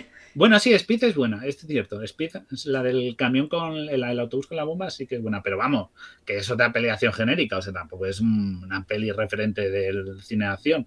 Y Body es B-O-D-H y latina, ¿vale? Por si lo queréis buscar y verla, a mí me gusta, pero tampoco es la o sea, tampoco uh -huh. es que sea la obra maestra del cine de acción y de policía. Tenemos que hablar un día de Altered Carbon, que ha salido la tercera novela. Está, du está, durilla esa, ¿eh? El, Constantine, Constantine no es buena, el gente. El libro ¿no? está muy bien y la primera Asumirlo. temporada está muy bien también de Altered Carbon. Y también es un futuro que, hablando del tema de Johnny Mnemonic, que hacen que se, Johnny, Johnny, se mete memoria en su cerebro y en este caso es al revés, que tú, tú te, tu memoria la traspasas a otro cuerpo, ¿no? Tiene bastante de qué hablar, o sea, y tiene cosas interesantes, pero yo creo que vamos, yo voy a esperar a leerme, a leerme el tercero. Yo es que esos yo no los leo, pero vamos, hay serie, o sea que podemos darle ahí un mix. Sí, libro, pero serie... no creo que hagan la tercera temporada porque la segunda fue bastante fue, floja. Sí, pero la primera está muy bien, súper recomendada. Y yo me, he leído, yo me he leído el libro y sí me gustó la serie. De hecho, yo es que pensaba que era un libro totalmente desconocido, yo no sabía que era famoso, porque lo encontré ¿Ah, sí? en, una, en una librería de estas que hay gratuitas, que son librerías que la gente deja los libros que ya se ha leído, entonces yo solo buscaba los libros en inglés. Y el único que encontré en inglés en esa, porque estaba en Alemania, era Altered Carbon. Altered Carbon. Y, y empecé a leer sin, sin, tener ningún tipo de background de nada, y me encantó. Y cuando, ya, cuando vi la serie me sonaba el título, pero dije, bueno, no sé. Y cuando empecé a ver la serie digo, coño, estos personajes los conozco yo.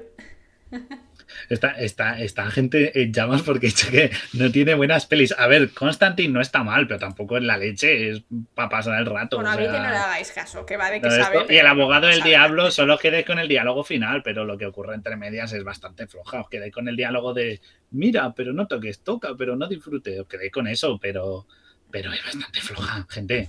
Asumirlo ya. O sea, la buena no que ha hecho este hombre ha sido la primera de Matrix y John Wick. Y, y ya está. Y si no, mira, ¿queréis ver una peli mala? ¿Os veis? ¿Sabéis que.? Eh, no yo no he visto, chat, que, que son los que pagan. Keanu Reeves hizo una peli haciendo de, de, Buda. Tengo que verme esa peli. O sea, pintado de, bro, de con aerosol de este de, de, bronceado de mentira, haciendo de Buda. Me tengo que ver esa peli. La vi ayer, dije, o sea, me la tengo que fumar. O sea, bueno. Keanu Reeves haciendo de Buda. Maravilloso, maravilloso. bueno. Mala, mala. A ver, ojo, una peli mala. ¿Qué más? El Ete y el Otto, ya la he visto, gracias. ya he visto muchas cosas. Tengo que decir que Guille es muy peliculero. Yo al revés, soy muy poco peliculera y selecciono mucho lo que veo porque como tengo narcolepsia peliculera, pues o es una película que enseguida me llama la atención, o me he tomado siete cafés, o yo no aguanto, da igual la hora que sea. Yo me voy, me voy al pozo. Con, con pelis como Johnny Mnemonic eh, cuesta un poco. Cuesta, cuesta. Pero Gataka, que también es lenta, fíjate, en esa no me dormí y también la vi por la tarde-noche.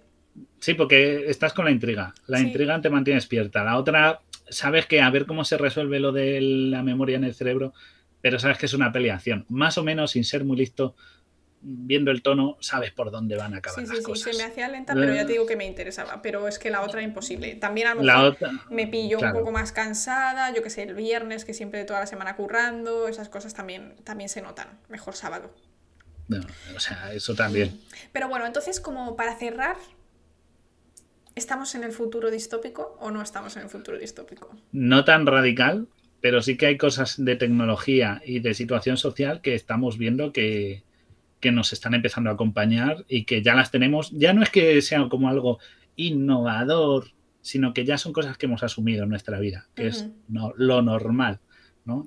Esas dos palabras que hacen que algo bizarro se vuelva cotidiano. Es lo normal. Sí. Entonces ya el coche eléctrico es lo normal, que secuencia en nuestro ADN es lo normal, que se puedan seleccionar fetos ahora no, pero a lo mejor llega un momento en el que pueda ser lo normal. Es factible, o sea, que pueda llegar a normalidad. Es, factible, claro, pero que de ser algo lo que tú dices, puntual para tener un hermano que cure al hermano, tal, y se selecciona, ok, pero que ya dejen, voy a tener un hijo, lo primero, comprar ropa o no. No, lo primero es, vamos a ver, niño, niña y de qué sabor y color. Eh, quiero decir, bueno, qué sabor y color ha quedado muy raro. ¿Con qué genes los quiero? Que, Como si fuera un helado, ¿no? si un helado. Mm, lo quiero de este. menta chocolate. pues exacto. de esa manera, todavía no, pero yo creo que eso sí que va a llegar, ¿eh? Yo creo que eso en cuanto... La cosa es que convenzas a la sociedad de que lo no lo normal, sino lo que se, que sea aceptado socialmente. Hmm. Tipo, que tú dices, jo, pues te va niños, no es, niños fabricados, lo podemos llegar a ver como alguien incluso al que discriminar o incluso al que envidiar porque es físicamente mejor que tú. Pero eso no va a pasar, porque igual Pero cuando lo crees que tú puedes como pobre discriminar al rico, decir es que los ricos es que mira como viven en plan, qué, vergüenza gastarse su dinero en un yate esa gente este vive como Este ejemplo me lo va a decir el chat. ¿Tú para qué definición? ¿Para qué sirve un teléfono? No un móvil, un teléfono. ¿Para qué sirve? Pues para llamar. Para por teléfono, ¿no? Pues entonces, ¿por qué tu móvil tiene cámara, internet, agenda, linterna? Hombre, porque ahora es un todo en uno. Ahora tiene todo lo que yo necesito solo en el pero teléfono. Pero en un primer, en un primer momento yo podía decir, ya veo, este, este teléfono puede costar 300, 400, 500 euros medio salario. Medio salario bajo, ¿vale? Porque somos pobres todos. no, no, quiero decir que cuesta mucho dinero. No puede, y sin embargo, un teléfono sencillo, un, uno de estos, los tontofón, ¿cómo se llaman? ¿no? ¿Cómo se llaman?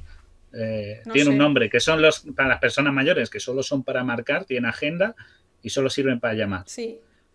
¿Por qué no te compras eso? Vale mucho menos y cumplen lo que necesitas, que es llamar Hombre, pues porque yo, mira, yo te voy a contar. Yo antes de tener teléfono, yo también tenía el, el iPod, iPod este, y ahí escuchaba mi música. Sí, sí, sí, tenías una agenda y podías llevar una cámara pequeña. Claro, tenía una agendita de escribir. también había electrónicas, pero también yo escribía todos mis números de teléfono en una lista, en un. de estas que estaban por nombres. Pero sí, sí, pero ya existía. O sea, no es algo que no existiera. Yo, yo, te he convencido de que si ganas más, que si gastas más, tienes algo mejor.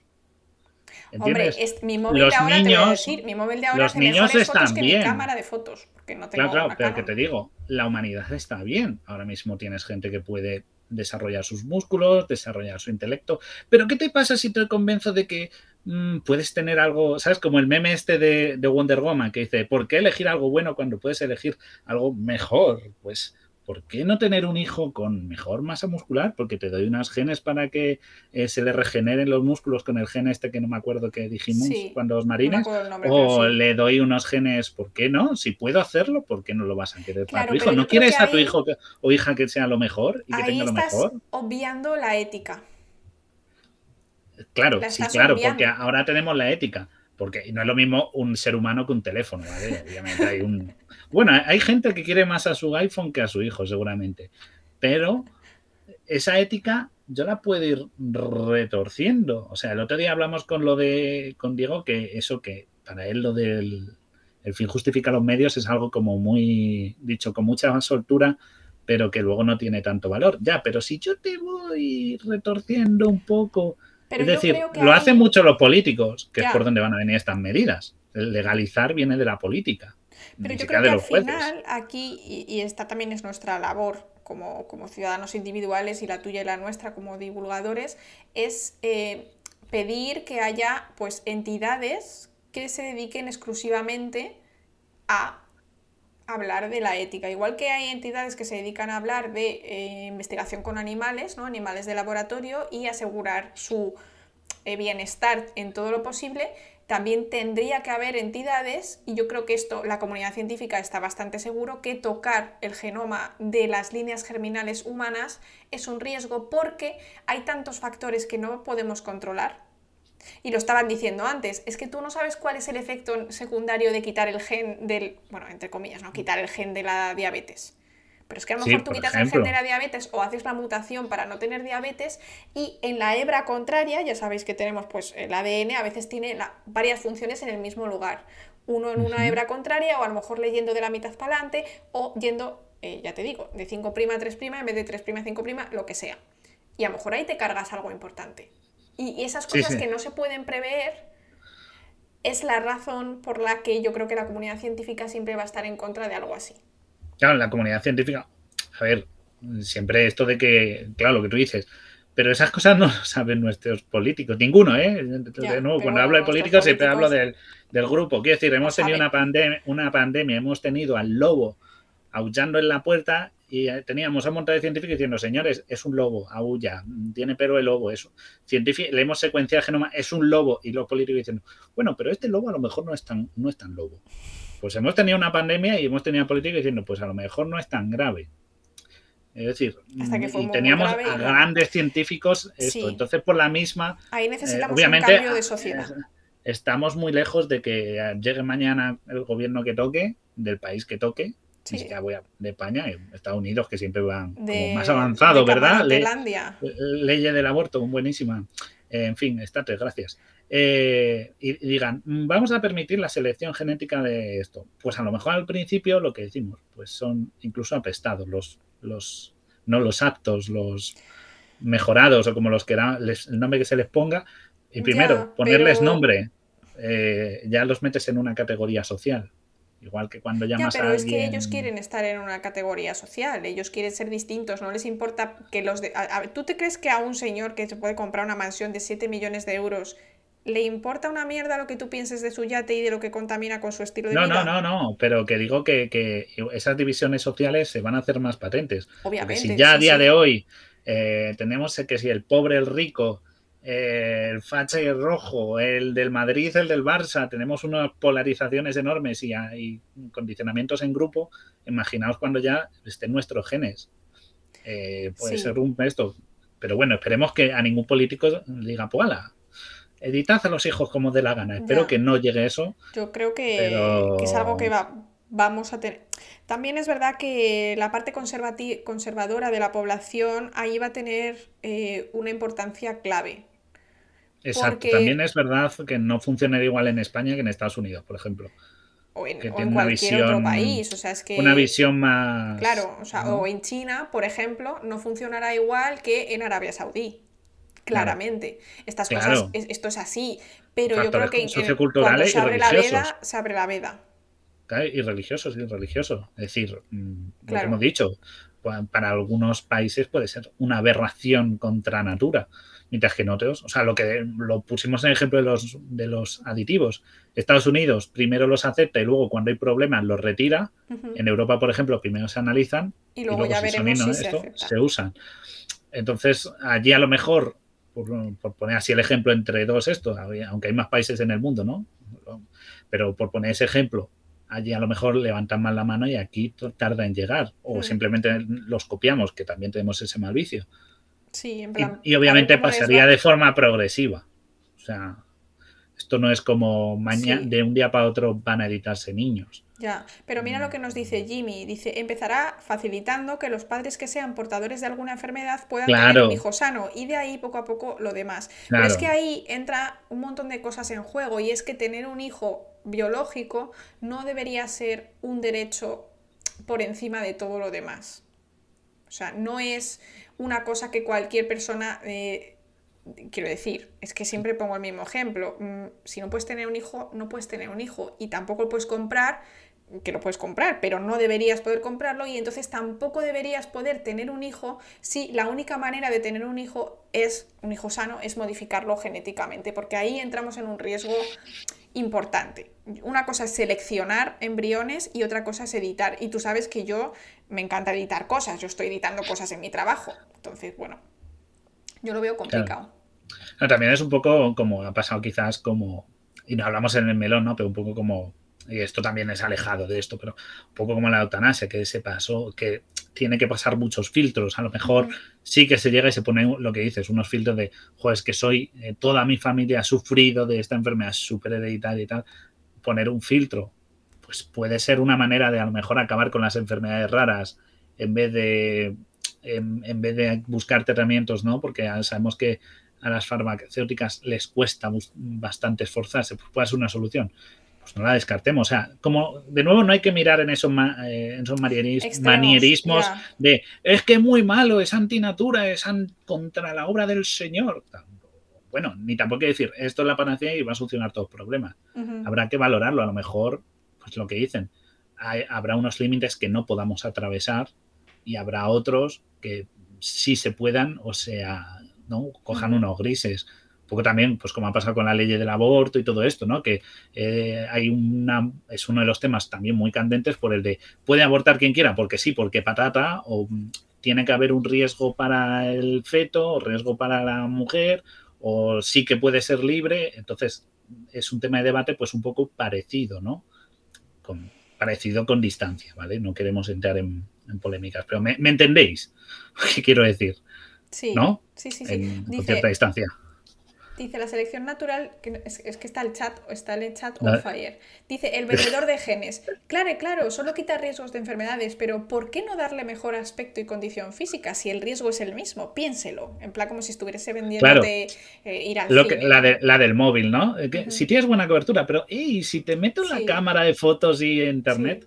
Y dice, ocupado, dice, eh, sustituir la evolución al azar por una evolución dirigida es una gran tentación para el futuro. Yo creo que, o sea, creo que puede ocasionar problemas. Y tú, es que tú lo sabes, o sea, en, nuestra especie yo creo que es una, línea que no deberíamos cruzar, por lo menos generalizarlo.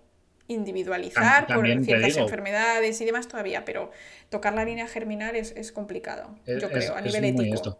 Y luego también habría que pensar, eh, pensar que se mezclan muchos aspectos legales, porque igual que han preguntado ahí, Rafa ha dicho, ¿hay algún derecho padre en el aborto? Pues lo mismo en esto, debería haber un consenso de ambos porque claro, tendría que haber una legislación que ampare al padre y a la madre, porque imagínate que la madre es súper eh, religiosa y quiere que sea un hijo de Dios y el padre no. Entonces, también hay que buscar marcos legales nuevos y todo esto lleva muchos años. O sea, o sea, a día de hoy es que el aborto todavía sigue siendo tema de polémica y en España se lleva abortando muchos años.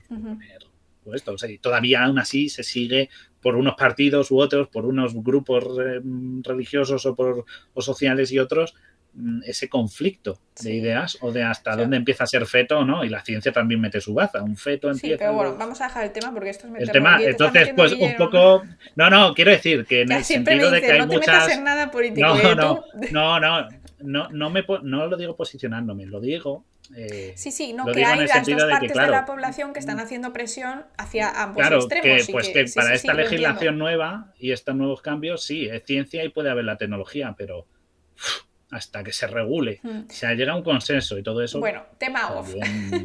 tema off. Luego nos dice Simio, una cosa que hemos comentado y que es interesante, por supuesto, digo, ¿qué pasa si tratando de eliminar enfermedades, entre comillas, en realidad son la patolo bueno, de patologización de características que se salen de la norma y podría suponer una ventaja en un futuro? Con esto se refiere a que, por ejemplo, em, Yo qué sé.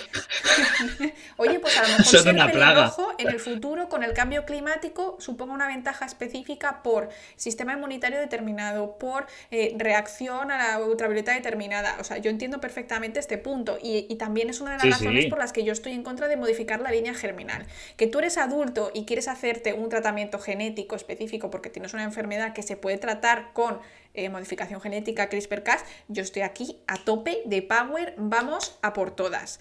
Pero modificar los genes de una línea germinal, eso puede ocasionar que en un futuro pasen cosas que nosotros no podamos prever. en el nieto, por ejemplo. que surjan enfermedades, lo que has dicho, que surjan enfermedades. Exacto. Es, es, es, la verdad es que eso sí que es verdad que hay que tener mucho cuidado porque lo que dices, vale, yo entiendo que pues el, como hemos dicho, hemos mencionado el Parkinson como ejemplo. Pues vale, lo tengo genéticamente determinado, tal, tal, vamos a eliminarlo. Vale, eh, pero hay cosas que a día de hoy pues son cosas con las que puedes convivir, pero no son una, una, no son una enfermedad en sí. O sea, también ahí tiene que haber lo que dice, mucha trabajo de ética del límite, de a ver. Exacto. Imagínate que. Uy, qué golpe le he dado a la, mesa. Imagínate que. Bueno, tú puedes quitar el, el, Parkinson, puedes quitar el Alzheimer, puedes quitar el riesgo de cáncer. Ok. Pero te dicen, vale, podemos quitar la tendencia a llevar gafas.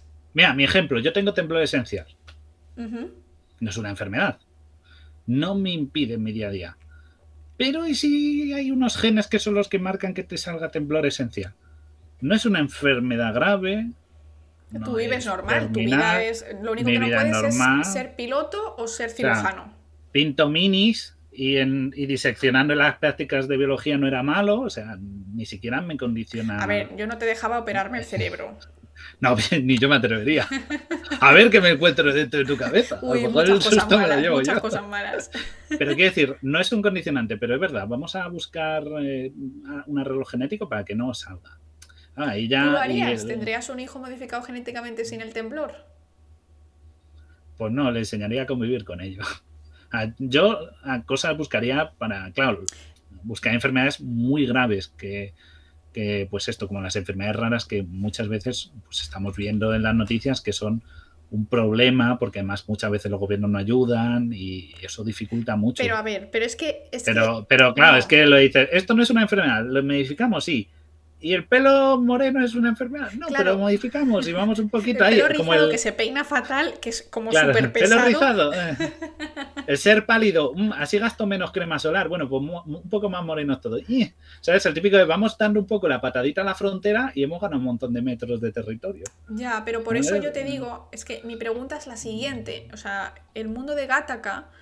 Eh, es selección, pero si lo traducimos igualmente por eh, modificación genética, mi pregunta es la siguiente. Tú tienes una probabilidad 100% de tener hijos con una enfermedad determinada. Solo puedes tener hijos sanos con modificación genética.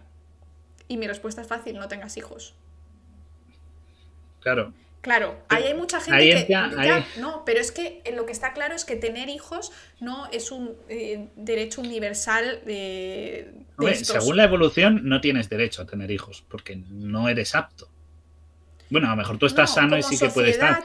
pero tu línea germinal va a desaparecer porque tu descendencia no va a ser apta para la supervivencia. Pero es que, Guille, pero es Según la evolución. Diego. Muchas gracias por esa suscripción, un besazo. Gracias, Diego. Te hemos mencionado ahí varias veces, ¿eh? Que te queremos. Sí, sí, hemos hablado de ti un ratito. Muchísimas gracias por esa sub, te queremos mucho. Em, escucharos el podcast de la semana pasada que estuvo Diego y estuvo súper top, nos lo pasamos muy bien. Pero lo que yo me refiero, que esta es, esta es la cuestión de, las, eh, de la compra de vientres, es que la gente dice, bueno, pero es que yo no puedo tener hijos y la única opción para tener hijos biológicos es alquilar un vientre. Bueno, pero es que no tienes por qué tener hijos. Es que ese es el punto de todo, de todo el concepto. No te están quitando el derecho a tener una vivienda digna, no te están pegando palizas en la calle, no te están quitando la comida, tienes derecho a un trabajo digno, a que la gente te trate, a una sanidad pública, a eso sí tienes derecho. A tener un hijo, puedes tener un hijo. Sí puedes, pero si no puedes, no tienes por qué modificarlo genéticamente para que te salga sin la enfermedad, porque si tú tienes la enfermedad es lo que te ha tocado, puedes adoptar. Claro, puedes, primero, puedes adoptar, Claro, pero es que también tenemos, eso es un... ahí lo que te digo, Las la parejas biología te da la razón. homosexuales, es que es lo que están diciendo aquí, claro. y este es el problema. Las parejas homo- homosexuales pueden tener hijos, las mujeres pueden tener sus propios hijos, y los hombres pueden tener hijos adoptados. Pero no, Claro, pero- no tienen por qué comprar un bebé y usar a una mujer de incubadora para poder tener lo que Claro. ellos consideran que es mejor, que es tener su El, propio el hijo. tema, el tema es que yo por evolución le digo, si tu, descendencia, hablando bio- científica, o sea, científicamente, vamos a ver, no pongamos que luego vende a Diego y nos dirá, eso es pseudociencia, es falacia. Ojo, Diego puede sacar todas las falacias que vayamos diciendo, pero Diego, venga. eh, voy, a ser, voy a ser breve, pero sí que es verdad que si hablo así como en el sentido de evolución de el apto sobrevive y el no apto tal, si tú tienes una descendencia que va a ser va a tener una enfermedad que no va a poder salir adelante y tal, obviamente, evolutivamente, evolutivamente ¿no? en ese sentido de supervivencia, pues no tienes por qué tener hijos. ¿no? Tú, pues, no estás dando un acervo genético interesante a la especie. ¿no? Pero sí que es verdad que por otro lado tenemos, en, yo creo que en todas las sociedades más o menos muy, eh, muy interiorizado el sentido, que, que, esto está cambiando con los tiempos, ¿eh? el sentido de familia es tener hijos, cuando tú puedes no tener hijos porque eres feliz Oye, sin mira, ellos. Tyson. Entonces, Feliz está aquí, mi eh. Tyson está ahí y Stitch está por allá. y, y dices, y dices que, no, que en verdad son nuestros amos ellos. es verdad. Y dices, y dices, pues tenemos muy interiorizado el tener un hijo, es lo normal, lo ves, lo normal, lo tenemos el sentido de familia, lo tenemos como el eh, siempre debe ir acompañado de tener descendencia. Y, y sin embargo, eh, lo que tú dices, hay alternativas o simplemente no hay que echar mano a que la ciencia sea el chasquido Claro, de dedos es. mágico que arregle que- la papeleta. Yo creo que lo importante aquí es no tienes que tener hijos ante todo. Es decir, yo tengo el, de- Claro. yo tengo el deseo de ser multimillonaria y de haber nacido en una familia de un jeque que además eh, que me compre los yates que yo quiera, pero es que no lo tengo y me tengo que joder y me tengo que aguantar. Entonces, si tú no puedes tener hijos, yo lo siento, hay muchas parejas heterosexuales que tampoco pueden tener hijos y nos tenemos que joder al que no... Y Guille no tiene pareja ahora mismo y si quiere tener hijo dentro de un año, no puede, no puede tener un hijo. Porque no tiene a quién embarazar. Bueno, te lo puedes comprar. Eso, Y No, pero- mira, nos dice Diego, em, claro, la mercantilización. comprar exacto. o pagar por la vida es problemático siempre porque hay un factor de mercantilización que preocupa, además de los motivos evolutivos demás. Pero claro, Claro, es- ese es el también problema. ese es un concepto. Entramos ya eh, y, no vamos a seguir porque te- nos podemos meter en un pantano que yo Sí. ya veo, yo ya siento humedad en la rodilla, pero sí El que te metes. Claro, eh, el, tenemos Chicas, una Guille. mentalidad, una mentalidad. No, tenemos una mentalidad. Mañana el Twitter arde, ¿te imaginas? chaval? Bueno, hay de propuesta de matrimonio. Eh, no, pero quiero decir, eh, esto también tenemos una mentalidad eh, a nivel de la, del tener descendencia un poco propio. En el sentido de que esto pasa muchas veces con el me he hecho pareja, pero ya tiene un hijo que no es mío. Eso es, sigue. a- Se a- ve como hay mucha gente que no, pero para muchos es un como un escalón de aceptar algo que no nos termina de cuadrar. Igual de la misma manera de adoptar, ya, pero no es hijo mío, el hijo tuyo, de tú y tu pareja, eh, ¿no? Cuando es hombre y mujer, quiero decir, claro, si eres dos mujeres o dos hombres, pues os tenéis que buscar un tercero para terminar, eh, para cerrar el círculo, ¿no? Pero ese sentido de ser tuyo con tus genes eh, nos sigue resultando atractivo. Es un poco como el comprar ropa de segunda mano, en- eh, con cierta, de nuevo, distancia, ¿eh? Pero, bueno, Pero es un poco eso ropa de de- segunda mano es bueno para el medio ambiente. Claro, es- Claro, y adoptar es bueno. ¿Para qué vas a tener hijos cuando hay niños que necesitan Sí. padres? En ese Entonces- sentido de que, pero hay gente que dice, si son pantalones, los lavas y los vas a disfrutar igual. Si ese niño le das cariño, aunque sea de otro padre, te va a querer igual y vas tal. Y Está sin embargo, el de- nuestro, el nuestro, el que lo hemos comprado nuevo esos pantalones, hemos tenido un hijo con nuestros genes, sigue siendo un factor que nos pesa mucho. sí. Y esto, de nuevo, no es malo ni bueno, ¿eh? Yo lo entiendo y ay, cada uno tenemos nuestra visión del tema. Pero claro, ahí está también eso de que la genética, pues claro, si tú quieres un hijo tuyo con tus genes tuyos y de tu pareja o tuyos con Fabio, pues eh, quieres buscar eh, que salga bien. Y claro, si dices, joder, es que es o no tener lo mío o tenerlo enfermo, Claro. y dices, la genética pone esa herramienta en mi mano para arreglar. Es que es un pues, poco. Es una decisión que dices, a ver, al final es un poco egoísta, sí, pero la vas a claramente. tomar. No hay que verlo como criminales los que lo hagan, pero que hay que también mm. entender la mentalidad. Bueno, pero es que yo creo que es, es, muy egoísta porque al final tener un hijo, a pesar de que la única manera sea algo, sea hacer algo que es realmente éticamente cuestionable, como es modificar la línea germinal humana sin saber hasta dónde va a llegar, que esto ha pasado con las niñas CRISPR, ha pasado unas niñas que nacieron con una modificación genética para evitar que el virus del VIH las infectase, porque su, su, madre o su padre, alguien de los dos, lo tenía, ¿vale? Pero esto puede traer unas consecuencias a largo plazo no previstas, como que estos genes relacionados con el sistema inmune puedan tener una función en, otro, en otra cosa, ¿vale? Entonces, este es el problema que yo veo.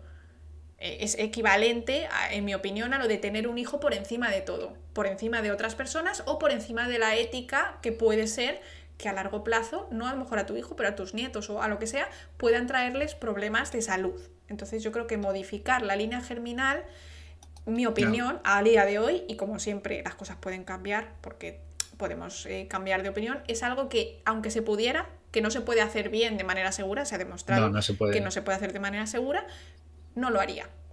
Y no creo que debería ser algo aceptable. es que es muy peligroso. Es lo mismo modificarte tus genes que los germinales. Es que luego también es eso que mucha gente no lo sabe, con lo cual ya también tienes que conseguir que, que las opciones que dé la herramienta eh, sean limitadas. O sea, ya no es solo legalmente lo que hemos dicho, sino también luego a nivel de técnica. claro, a día de hoy esto no se puede, pero bueno, suponiendo un futuro en el que todo funcione muy bien y tú puedes decir, vale, pues te cambio el gen de, del, del Parkinson a los 50 años y te lo quito y ya está. Bueno, pues es que yo ahí veo que te ponen al alcance algo que debería simplemente hacer que te tengas que aguantar y que entonces no tengas hijos. Es que yo lo veo como, lo veo una, una línea que no se debería cruzar y que se ha cruzado. Claro, eso es esto. Aparte que lo de la línea germinal también lo mencionamos mucho que en el programa que hicimos con la voz de Horus de los marines y hablábamos de está mal, pero claro, si el ejemplo que poníamos era un universo, ¿no? El universo este de fantasía en el que eh, bueno, pues lo moral lo podías flexionar porque te la caía. Claro, ahí decías, modifiquemos línea germinal porque en el fondo es lo más cómodo. Ya todo lo que venga de ahí para adelante está ya alterado. Pero claro, en nuestro mundo no es tan fácil porque mm, lo que digo, te arriesgas mucho a. Y técnicamente. Pero, técnicamente tal, y que un fallo se arrastra. Porque en la línea germinal. Un fallo se arrastra, entonces a lo mejor le fastidias la vida a ese niño que no ha elegido nacer y a su descendencia. Claro, que es lo que está pasando ahora con las niñas CRISPR. Que es que están protegidas, pero se les está haciendo seguimiento y demás porque no saben a largo plazo qué, les puede pasar, si son más sensibles a enfermedades, si tienen, yo qué sé, eh, hay algunos genes que se han modificado y otros no, es complicado. Claro, es un tema muy espinoso. Por eso digo, relajarse, Hmm. Nos dice, nos dice Diego, dice, ah, bueno, ¿quieres leer tú? Sí, dice, en lugar de aceptar una situación dolorosa, se intenta resolver a cualquier precio. Yo creo que esta es la frase importante. A veces es demasiado arriesgado y el beneficio es solo autocomplaciente. O sea, al final, no es que tú le estés salvando la vida a un niño, porque ese niño es porque es lo que tú quieres. Es lo que tú quieres por tu propio egoísmo. Y, pues y no podría pasar a cualquiera. O sea, es que si pudiéramos, muchos a lo mejor nos lo plantearíamos, yo incluida, es que yo no estoy diciendo que yo no lo haría, que yo soy aquí. y, que, luego hay que verse en situación, porque esto es un poco como. Eh, el, ver los, torros, los, los, toros, los toros desde la barrera, el sentido de, bueno, nosotros vemos muchas situaciones y claro, nos es muy fácil opinar. Claro, pero tú estando ahí, si a ti te dijeran, no, si quieres tener un tal, imagínate, vas al médico y te dice, no, si quieres tener un hijo, tu tendencia es que eh, tal, o no puedes tener hijos porque tienes una cadera, un problema y, y, oye, el embarazo no va a salir bien. No, porque mueres. Los dientes pero puedes tener porque, mira, hay una cosa in vitro y un vientre de alquiler y tal, y a lo mejor algo que tú ves ahí y dices, joder, es que yo no sabía que no podía tener hijos. Claro. El choque, es decir, claro, pues a lo mejor le doy una vuelta. Cuando no en situación, tú dices, bueno, claro, o sea, pero cuando te ves ahí y es la única opción, tú ya solo piensas por esa autosatisfacción de la que nos está hablando Diego, ¿no? Que al final eh, a todos, incluida yo, pues puede que nos pueda el egoísmo. Vamos a ver, yo siempre estoy diciendo, no os compréis mierdas. ¿No? Porque comprar cosas que no necesitas es malo para el medio ambiente. Pero llega un momento en el que a mí también se me mete una cosa entre los ojos eh, y la quiero y la, me la quiero comprar. se te antoja. o sea, Laura tiene una Switch. Laura tiene una Switch. ¿Qué pasa? ¿Que es una contaminadora nata? No. Es malvada. Y es, malvada, no. Claro, pero, visto desde fuera, digo, vale, es que yo realmente no necesito una Switch. Pero claro, yo quiero la Switch, entonces yo me voy a comprar una cosa que tiene una batería, que contamina, que tarda un montón de años. un mapache, pero aquí está. Yo te eché la bronca por comprarte ese mapache. Ya, pero, pero lo bien que nos está diciendo, se, se amortiza solo. Sí, pero bueno, esto solo, esto solo es una crítica a la sociedad. Obviamente, eh, cuando uno está en una situación con, ¿no? con esa cuestión, es otra cosa totalmente distinta. Y al final, eh, no te estoy diciendo que seas como la peor persona del mundo si compras bebés, pero bueno, pues yo también podría comprar un bebé y no estas cosas. Hay que buscar las escalas de grises. Hay que ver la situación de esa persona, la situación eh, social, el, país en el que vive, que marca mucha diferencia, ¿no? Porque lo que hemos dicho, las condiciones religiosas pueden ser un factor atenuante o no a la situación. Eh, tenemos que pensar también en, bueno, pues es que es, un es una mezcla de todo. No podemos decir, jo, lo que ha dicho, gestación subrogada y quien acaba de decir que, que le parece mal que esté prohibida. Bueno, pero claro, dices, está mal, pero es que a lo mejor hay que darle una vuelta y buscar unas cosas. es decir, eh, cosas que esté bien o mal. Eh, hay que buscar esos grises y a veces pues obviamente luego ojo hablamos como científicos con lo de la línea germinal ahí sí hablamos como científicos ahí sí hablamos de ojito, esto sí que es como lo del cambio climático. Podemos buscar mm, bajar la contaminación, consumir todos un poquito menos, ahí podemos jugar en esos grises, pero lo que es claro es que el cambio climático va a pasar, está pasando. Y, va a ser Laura mal. se está comprando Switch. O sea, eh, Laura se está. Pero, Laura, Laura, Oye, que voy en bici. Pero, oye, que el Kirby está muy bien. Yo, el Super Smash Bros. y el Mario van bien. Ahí, el Zelda, ojo que no falte. Pero, pero quiero decir, eh, ahí podemos buscar grises, pero no podemos negar ciertas cosas. Modificación genética, claro. Claro. Nosotros podemos encontrar una escala de grises de si es más moral, es atentar contra la obra de Dios o tal, la modificación genética. Sí, podemos hablar de ello. La tecnología está, podemos hablar, podemos buscar grises. Pero lo que estamos seguros como científicos es que tocar línea germinal es peligroso. Porque, estás condicionando hasta dónde puedes alargar un problema o crearlo. Entonces, ahí hay que tener cuidado. O sea, puede que ahí está la ciencia. Puede que, en un futuro tengamos tantísimo conocimiento molecular de nuestro genoma, de, todos los genes que hacen cosas, puede que llegue a ser ligeramente más seguro y entonces hablamos. Eso sí, claro, luego, luego nuevas tecnologías, ¿no? O sea, porque, claro, pero yo creo no que, es lo mismo. O sea, mientras no tenga, o sea, y no, no hablo de, venga, Laura, vamos a ver el futuro en el que todo funciona. Es que yo creo que ese futuro está súper lejos, un futuro en el que nosotros conozcamos en detalle, podamos predecir en detalle lo que va a ocurrir si hacemos un cambio en un bebé, en un, en un embrión, literal. aparte, aparte también estamos lejos porque todas estas pruebas requieren una investigación más sobre ciertos sobre células vivas, sobre individuos, eh, y que también ya es tema muy todavía es tabú con los temas célula madre y tal.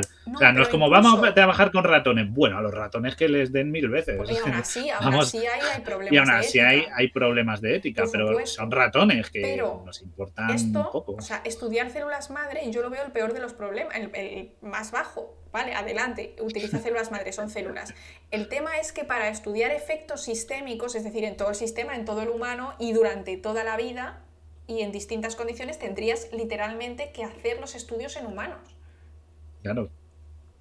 Todo eso tiene eso eh, ¿Quién es el primero? Pues, pues este señor que se, creyó el mejor y hizo niñas CRISPR.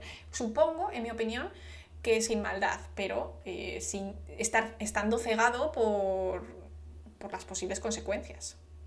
Claro, claro. Por eso, que, que nos habéis dicho, dice, no se pueden hacer una tortilla sin romper unos huevos. Ya, pero ten cuidado que a lo mejor luego no vuelvas a tener gallinas. Es que hay que tener cuidado con eso. Que es lo que estamos diciendo. Por eso decimos, no es solo romper los huevos, es que luego ya no haya gallina. Claro, claro. Amigo, ahí viene el juego. Y, y me gusta, me quedo con la frase de Perceban para cerrar. Así, que yo sé que estáis esto, pero gente hay que ir a comer. Hay ¿No tenéis comer, hambre? Yo, yo voy a ser el, el de fondo que dice, pero nadie tiene hambre. Yo lo voy a decir. Así, ¿Vale? Que dice Perceban. Y empezamos hablando de dos pelis. Es verdad. Oye, ojito.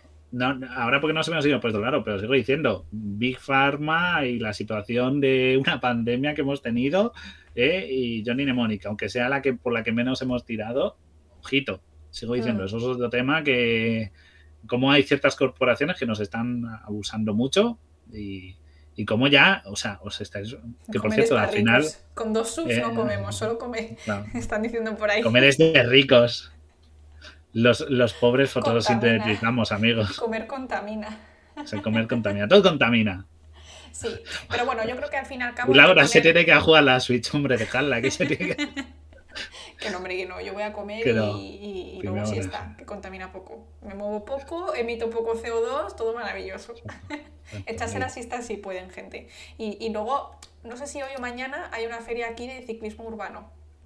Que Ojo, pues, ponen cosas de bicis y actividades de aprender a hacer cosas eh, mecánicas en la bici y todo eso. Está muy bien, así que creo que voy a pasarme, que ya sabes que me encanta. Así que bueno, la Switch por la bici estoy neutral. Está ahí compensado, Tomas ba- en coche. Ya. Pero es que todos los días ida y vuelta, 25 kilómetros, se me iban a poner unas piernas que, o sea, iba a hacerme 50 kilómetros en bici todos los días. uf. A- O sea, a mí me gustaría, pero no. Pero nada. Pero bueno, si nos hemos equivocado, que aquí eh, ya sabéis que esto es como todo, es como los culos, Sí. todos tenemos una opinión y que nos hemos equivocado y nos hemos colado. y, o, sea, o si alguien se ha colado en el chat, siempre y cuando sea con respeto y esto, no pasa nada. Que estaba ahí Rafa dice, Hoy no ha dice que yo, él se equivoca a mil, que todos nos equivocamos, gente. Y cada uno tiene sus opiniones, respetemos porque también es que es verdad que la situación de cada uno es diferente a la hora de esto de decir, ay, pues esto yo lo veo horrible. Ah, luego Bueno, te pasa y claro, sí, luego yo te soy pasa la y te- que digo, oh, qué "Luego me pasa hipócrita". que- y luego ya lo ven las cosas de otra manera, en plan, uy, Claro. yo nunca aceptaría un trabajo enchufada. Ah, amiga, si estás en paro, Estás así, estás eso, tú dices, pues mm, tal. Ojo, que ya- nunca hay que ser tan absolutistas con las cosas, porque es la, pe- la mejor manera, eso sí, es llevarnos pero bueno, auto. eh, yo creo que lo que decía Diego, al final comprar humanos, yo creo que ahí, No, y modificar líneas germinales, yo creo que ahí debería haber un, creo que, una línea que sea más difícil de cruzar. desde la época del Congo belga creo que ya hemos superado lo de comprar humanos, así que No, no creo, ¿eh? está todavía ocurriendo. está ahí. Se- Bastante. ahora se llama de otra manera, se llama contrato indefinido. ¡Wow! Vayan en el paro. El, el- Sí, sí, Guille a la calle. Guille a la calle. No, a ver. Con por lo menos te- pagan, te pagan, te pagan. Te pagan y hay, por suerte, unos derechos laborales. Nos Mejores o peores. reímos, pero nos- lo hay. Nos reímos, pero estamos llorando en el interior. Lágrimas interiores. Bueno, pero se llama prostitución. Hombre, hasta cierto punto. Depende Bueno, del trabajo. depende Si trabajas de prostituta, sí, se llama prostitución. Pero tú, Inevitablemente. pues, tú esclavizado, por poco. Pero se llama. Esclavización por poco dinero, por menos de lo que mereces, por lo menos, que no te da pa, casi para vivir a gusto. Pero Pero bueno, bueno, me- nos gusta que veáis las pelis, darle una vuelta, fijaos en los detalles que ha hecho Laura, los colores, los planos, fijaos en todo, la veis. Johnny Mnemonic no sé dónde encontrarla, la intento buscar en alguna plataforma, yo la tengo en mi filmoteca personal, pero no, no, no la he conseguido. pero Gataca está en Prime. Gataca, está en Prime. está Y, puede que Johnny esté en Prime, pero en, yo en Netflix y en HBO no las he encontrado. Pero Gata que os la podéis ver. Y la otra la suelen echar en la Paramount. Si la queréis buscar, suele tenerla. La Paramount Channel este de la tele, ahí suelen echarla de vez en cuando, a ver si la pilláis alguna vez. Si la veis, opinad Y y, si no, ponedme en Twitter qué que tengo que ver de, Un relato. eh, sí, un relato. Te- podéis veros, el autor es William Gibson, es ¿También una colección de cuentos. Eh, ¿El qué? Johnny Mnemonic está en eh, Prime, nos dice Mario. Pues, no lo sé, lo, compruébalo. El, si os queréis leer relatos, el autor de Johnny Mnemonic es William Gibson, es uno de los padres del cyberpunk. Eh, es en una colección de Ah, relatos. pues sí. Ah, pues mira, pues genial. Ah, pero no está, no está en mi ubicación. En España, en Prime Video España, no. VPN patrocínanos y hacemos estas cosas. Bueno, el libro, el libro en el que aparece el relato de Johnny Mnemonic, que son muchos cuentos cortos, eh, se llama Quemando Cromo, es del 86. Ahí lo tenéis. se publicó, es un compilado, son libros desde, son relatos desde el 81 hasta el 86. Y luego, si os gusta mucho este autor, os, va a enganchar, podéis fumaros eh, la trilogía de Neuromante, que también va muy por esta transhumanización, así que meterle mano por ahí. Y si no tenéis las pelis de Gataka, y hacedme una, van, ponedme etiquetadnos en Twitter con las pelis de Keanu Reeves, que yo me tenga Yo me comprometo a verlas todas. O sea, yo me comprometo aquí. Hombre, le llaman Body, ya la he visto, ¿vale? Y Constantine también. Pero ah, me habéis dicho antes una no sé qué, Las Sombras. Esa y la del pequeño Buda, la de Buda me la voy a ver y si alguna más me la recomendáis. Noviembre Dulce No, que es un tostón pasteloso que no hay quien se lo fume, ese no me lo recomiendo. Bueno, intentar convencer a Guille. Pero ponednos, etiquetadnos a esto. ¿Nos lo etiquetáis aquí en el Twitter? Arroba camarote Darwin. Etiquetáis a Guille, que es el que lleva ahora el Twitter. Arroba camarote y... La casa del lago es de agujeros de gusano. Esa está la historia está bien. la del buzón era, ¿no? Es una de un buzón que, van diciendo cosas así. Es como que están en el mismo sitio. Es una cosa un poco rara. Eh, es mal actor Keanu. No es perfecto. Falta el hate. Yo estoy un poco contigo, ¿eh? A mí me gusta mucho, pero no tiene una interpretación alucinante tampoco, ¿eh? Yo como no soy muy peliculera, pues no digo nada. No digo nada. Bueno, pues eh, ha sido muy interesante y tengo que decir que para habernos metido en berenjenales, el chat ha estado maravilloso. no hemos tenido ni que sacar el hacha, está cogiendo los mejores polizones de la historia. ¿eh? Exacto, exacto.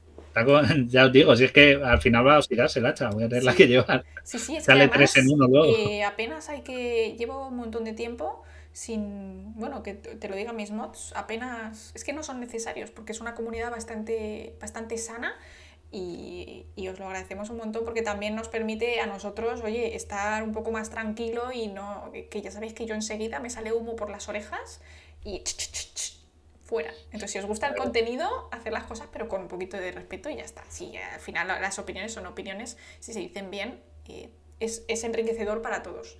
Aquí ha habido gente que opinaba de todos los tipos y no se ha bloqueado a nadie hoy. está bien, está bien que tengáis, además, eso Aunque que hayan comprado un bebé, es broma. Compré un bebé. Eso, es muy de fuera de Reddit, ¿eh? Chungo. plan, compré un bebé.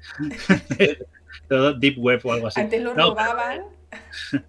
Es verdad, antes lo robaban, ¿eh? Joder. Se ha creado un mercado. Si hay una necesidad, se crea un mercado. Guille siempre me pasa un meme de los Simpsons que es una señora comiéndose un bocadillo y dentro hay un bebé. Dice, ¿matas bebés? Dice, no, pero ¿cómo bebés? Es verdad. El capítulo que llegan al Museo de la Poli y salen dos junkies y dice, se hizo un pepito con su bebé. O hablo de pepito de bebé y es que es la hora de comer, qué hambre. Bueno, que hasta aquí, que genial, que si os ha dado ideas, ya no solo ver pelis, sino de darle una vuelta a estos temas.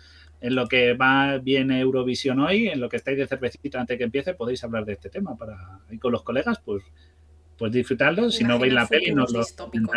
Es siempre divertido. De hecho, yo voy a decir una cosa temas para primeras citas o cuando estás empezando a salir con alguien. ¿Quieres comprar un bebé? No, hombre, no. ¿Quieres tener hijos? No, ¿quieres, lo compramos? Te ahorras el embarazo, guapa. ¿Qué tal?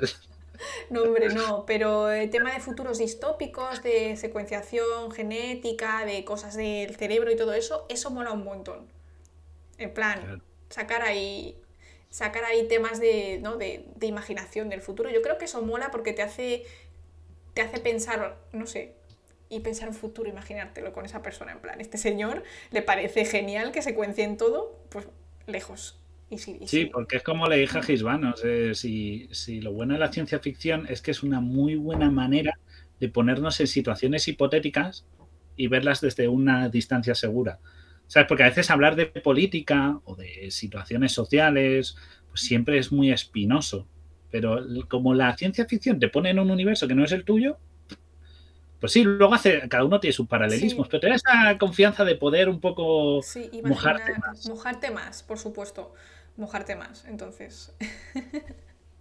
Joder, Blade Runner, Blade Runner no le hemos metido. Sí, sí, le metimos. Sí, hemos hablado de Blade Runner alguna vez. Eh, creo que sí hablamos, eh, mencionamos Blade Runner a la hora de cogerlos de idea los replicantes para crear los marines espaciales nuestros. Lo de hacerlos autolimitados por dependencia a una proteína sintética. Es verdad, es verdad. Qué memoria tengo, ¿eh? Es que, vamos a ver, aunque no os guste Warhammer, tenéis que escucharos el programa de los marines. Porque yo no sé nada de Warhammer y ese capítulo fue súper divertidísimo. O sea, moló muchísimo. Os lo recomiendo.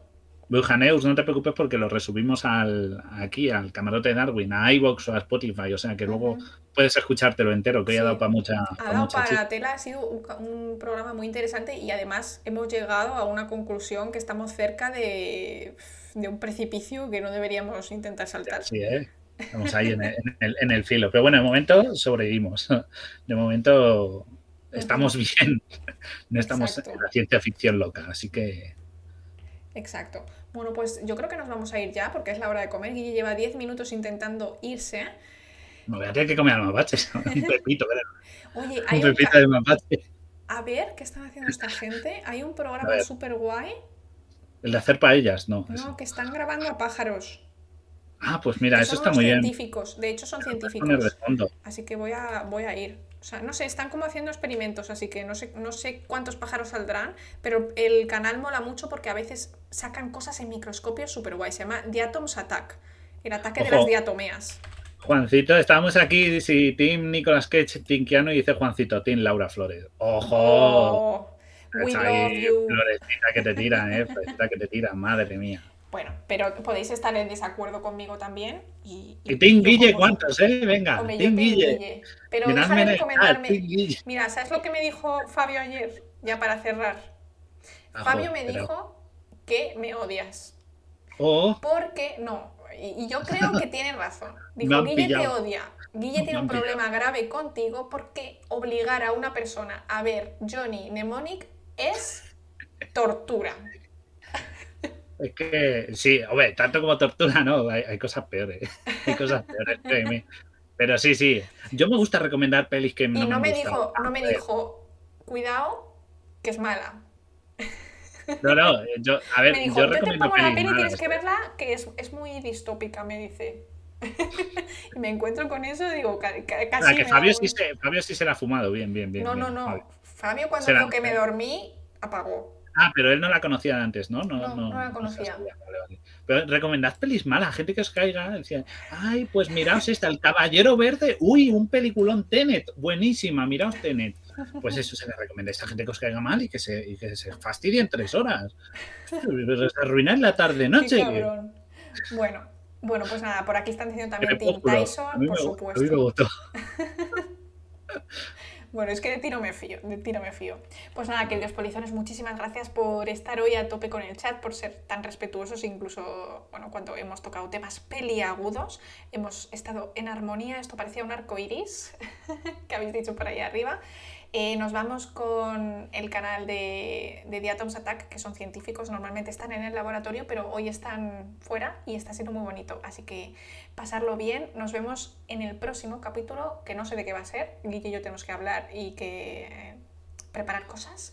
Pero si no, pues el sábado que viene aquí estaremos como siempre en directo. Y Guille, ¿quiénes somos? Somos el camarote de Darwin, vuestra emisora clandestina a bordo del Bigger Mapache incluido. Nos vamos a ir a otro canal, así que vámonos de raid. Muchas gracias por estar ahí, darle un like, compartir, sacad el tema de conversación. Redes sociales, aquí estamos todos en Instagram, en TikTok, en Twitter, que sacamos, os dedicamos poesías primaverales. estamos también, y por supuesto, en iBox y en Spotify, porque lo que hacemos programas que solo se oyen ahí y no están en los directos. Así que una razón más para darnos un follow y compartirlo, que esos son más cortitos y más, y más concentrados. Eso es. Así, que, nos vemos. Un besazo a todos y que aproveche el fin de que hace buen tiempo, disfrutad y... Y comed, comed. Comer rico. que es la hora de comer. Pero no muy caro, que si no, si no es de pobres.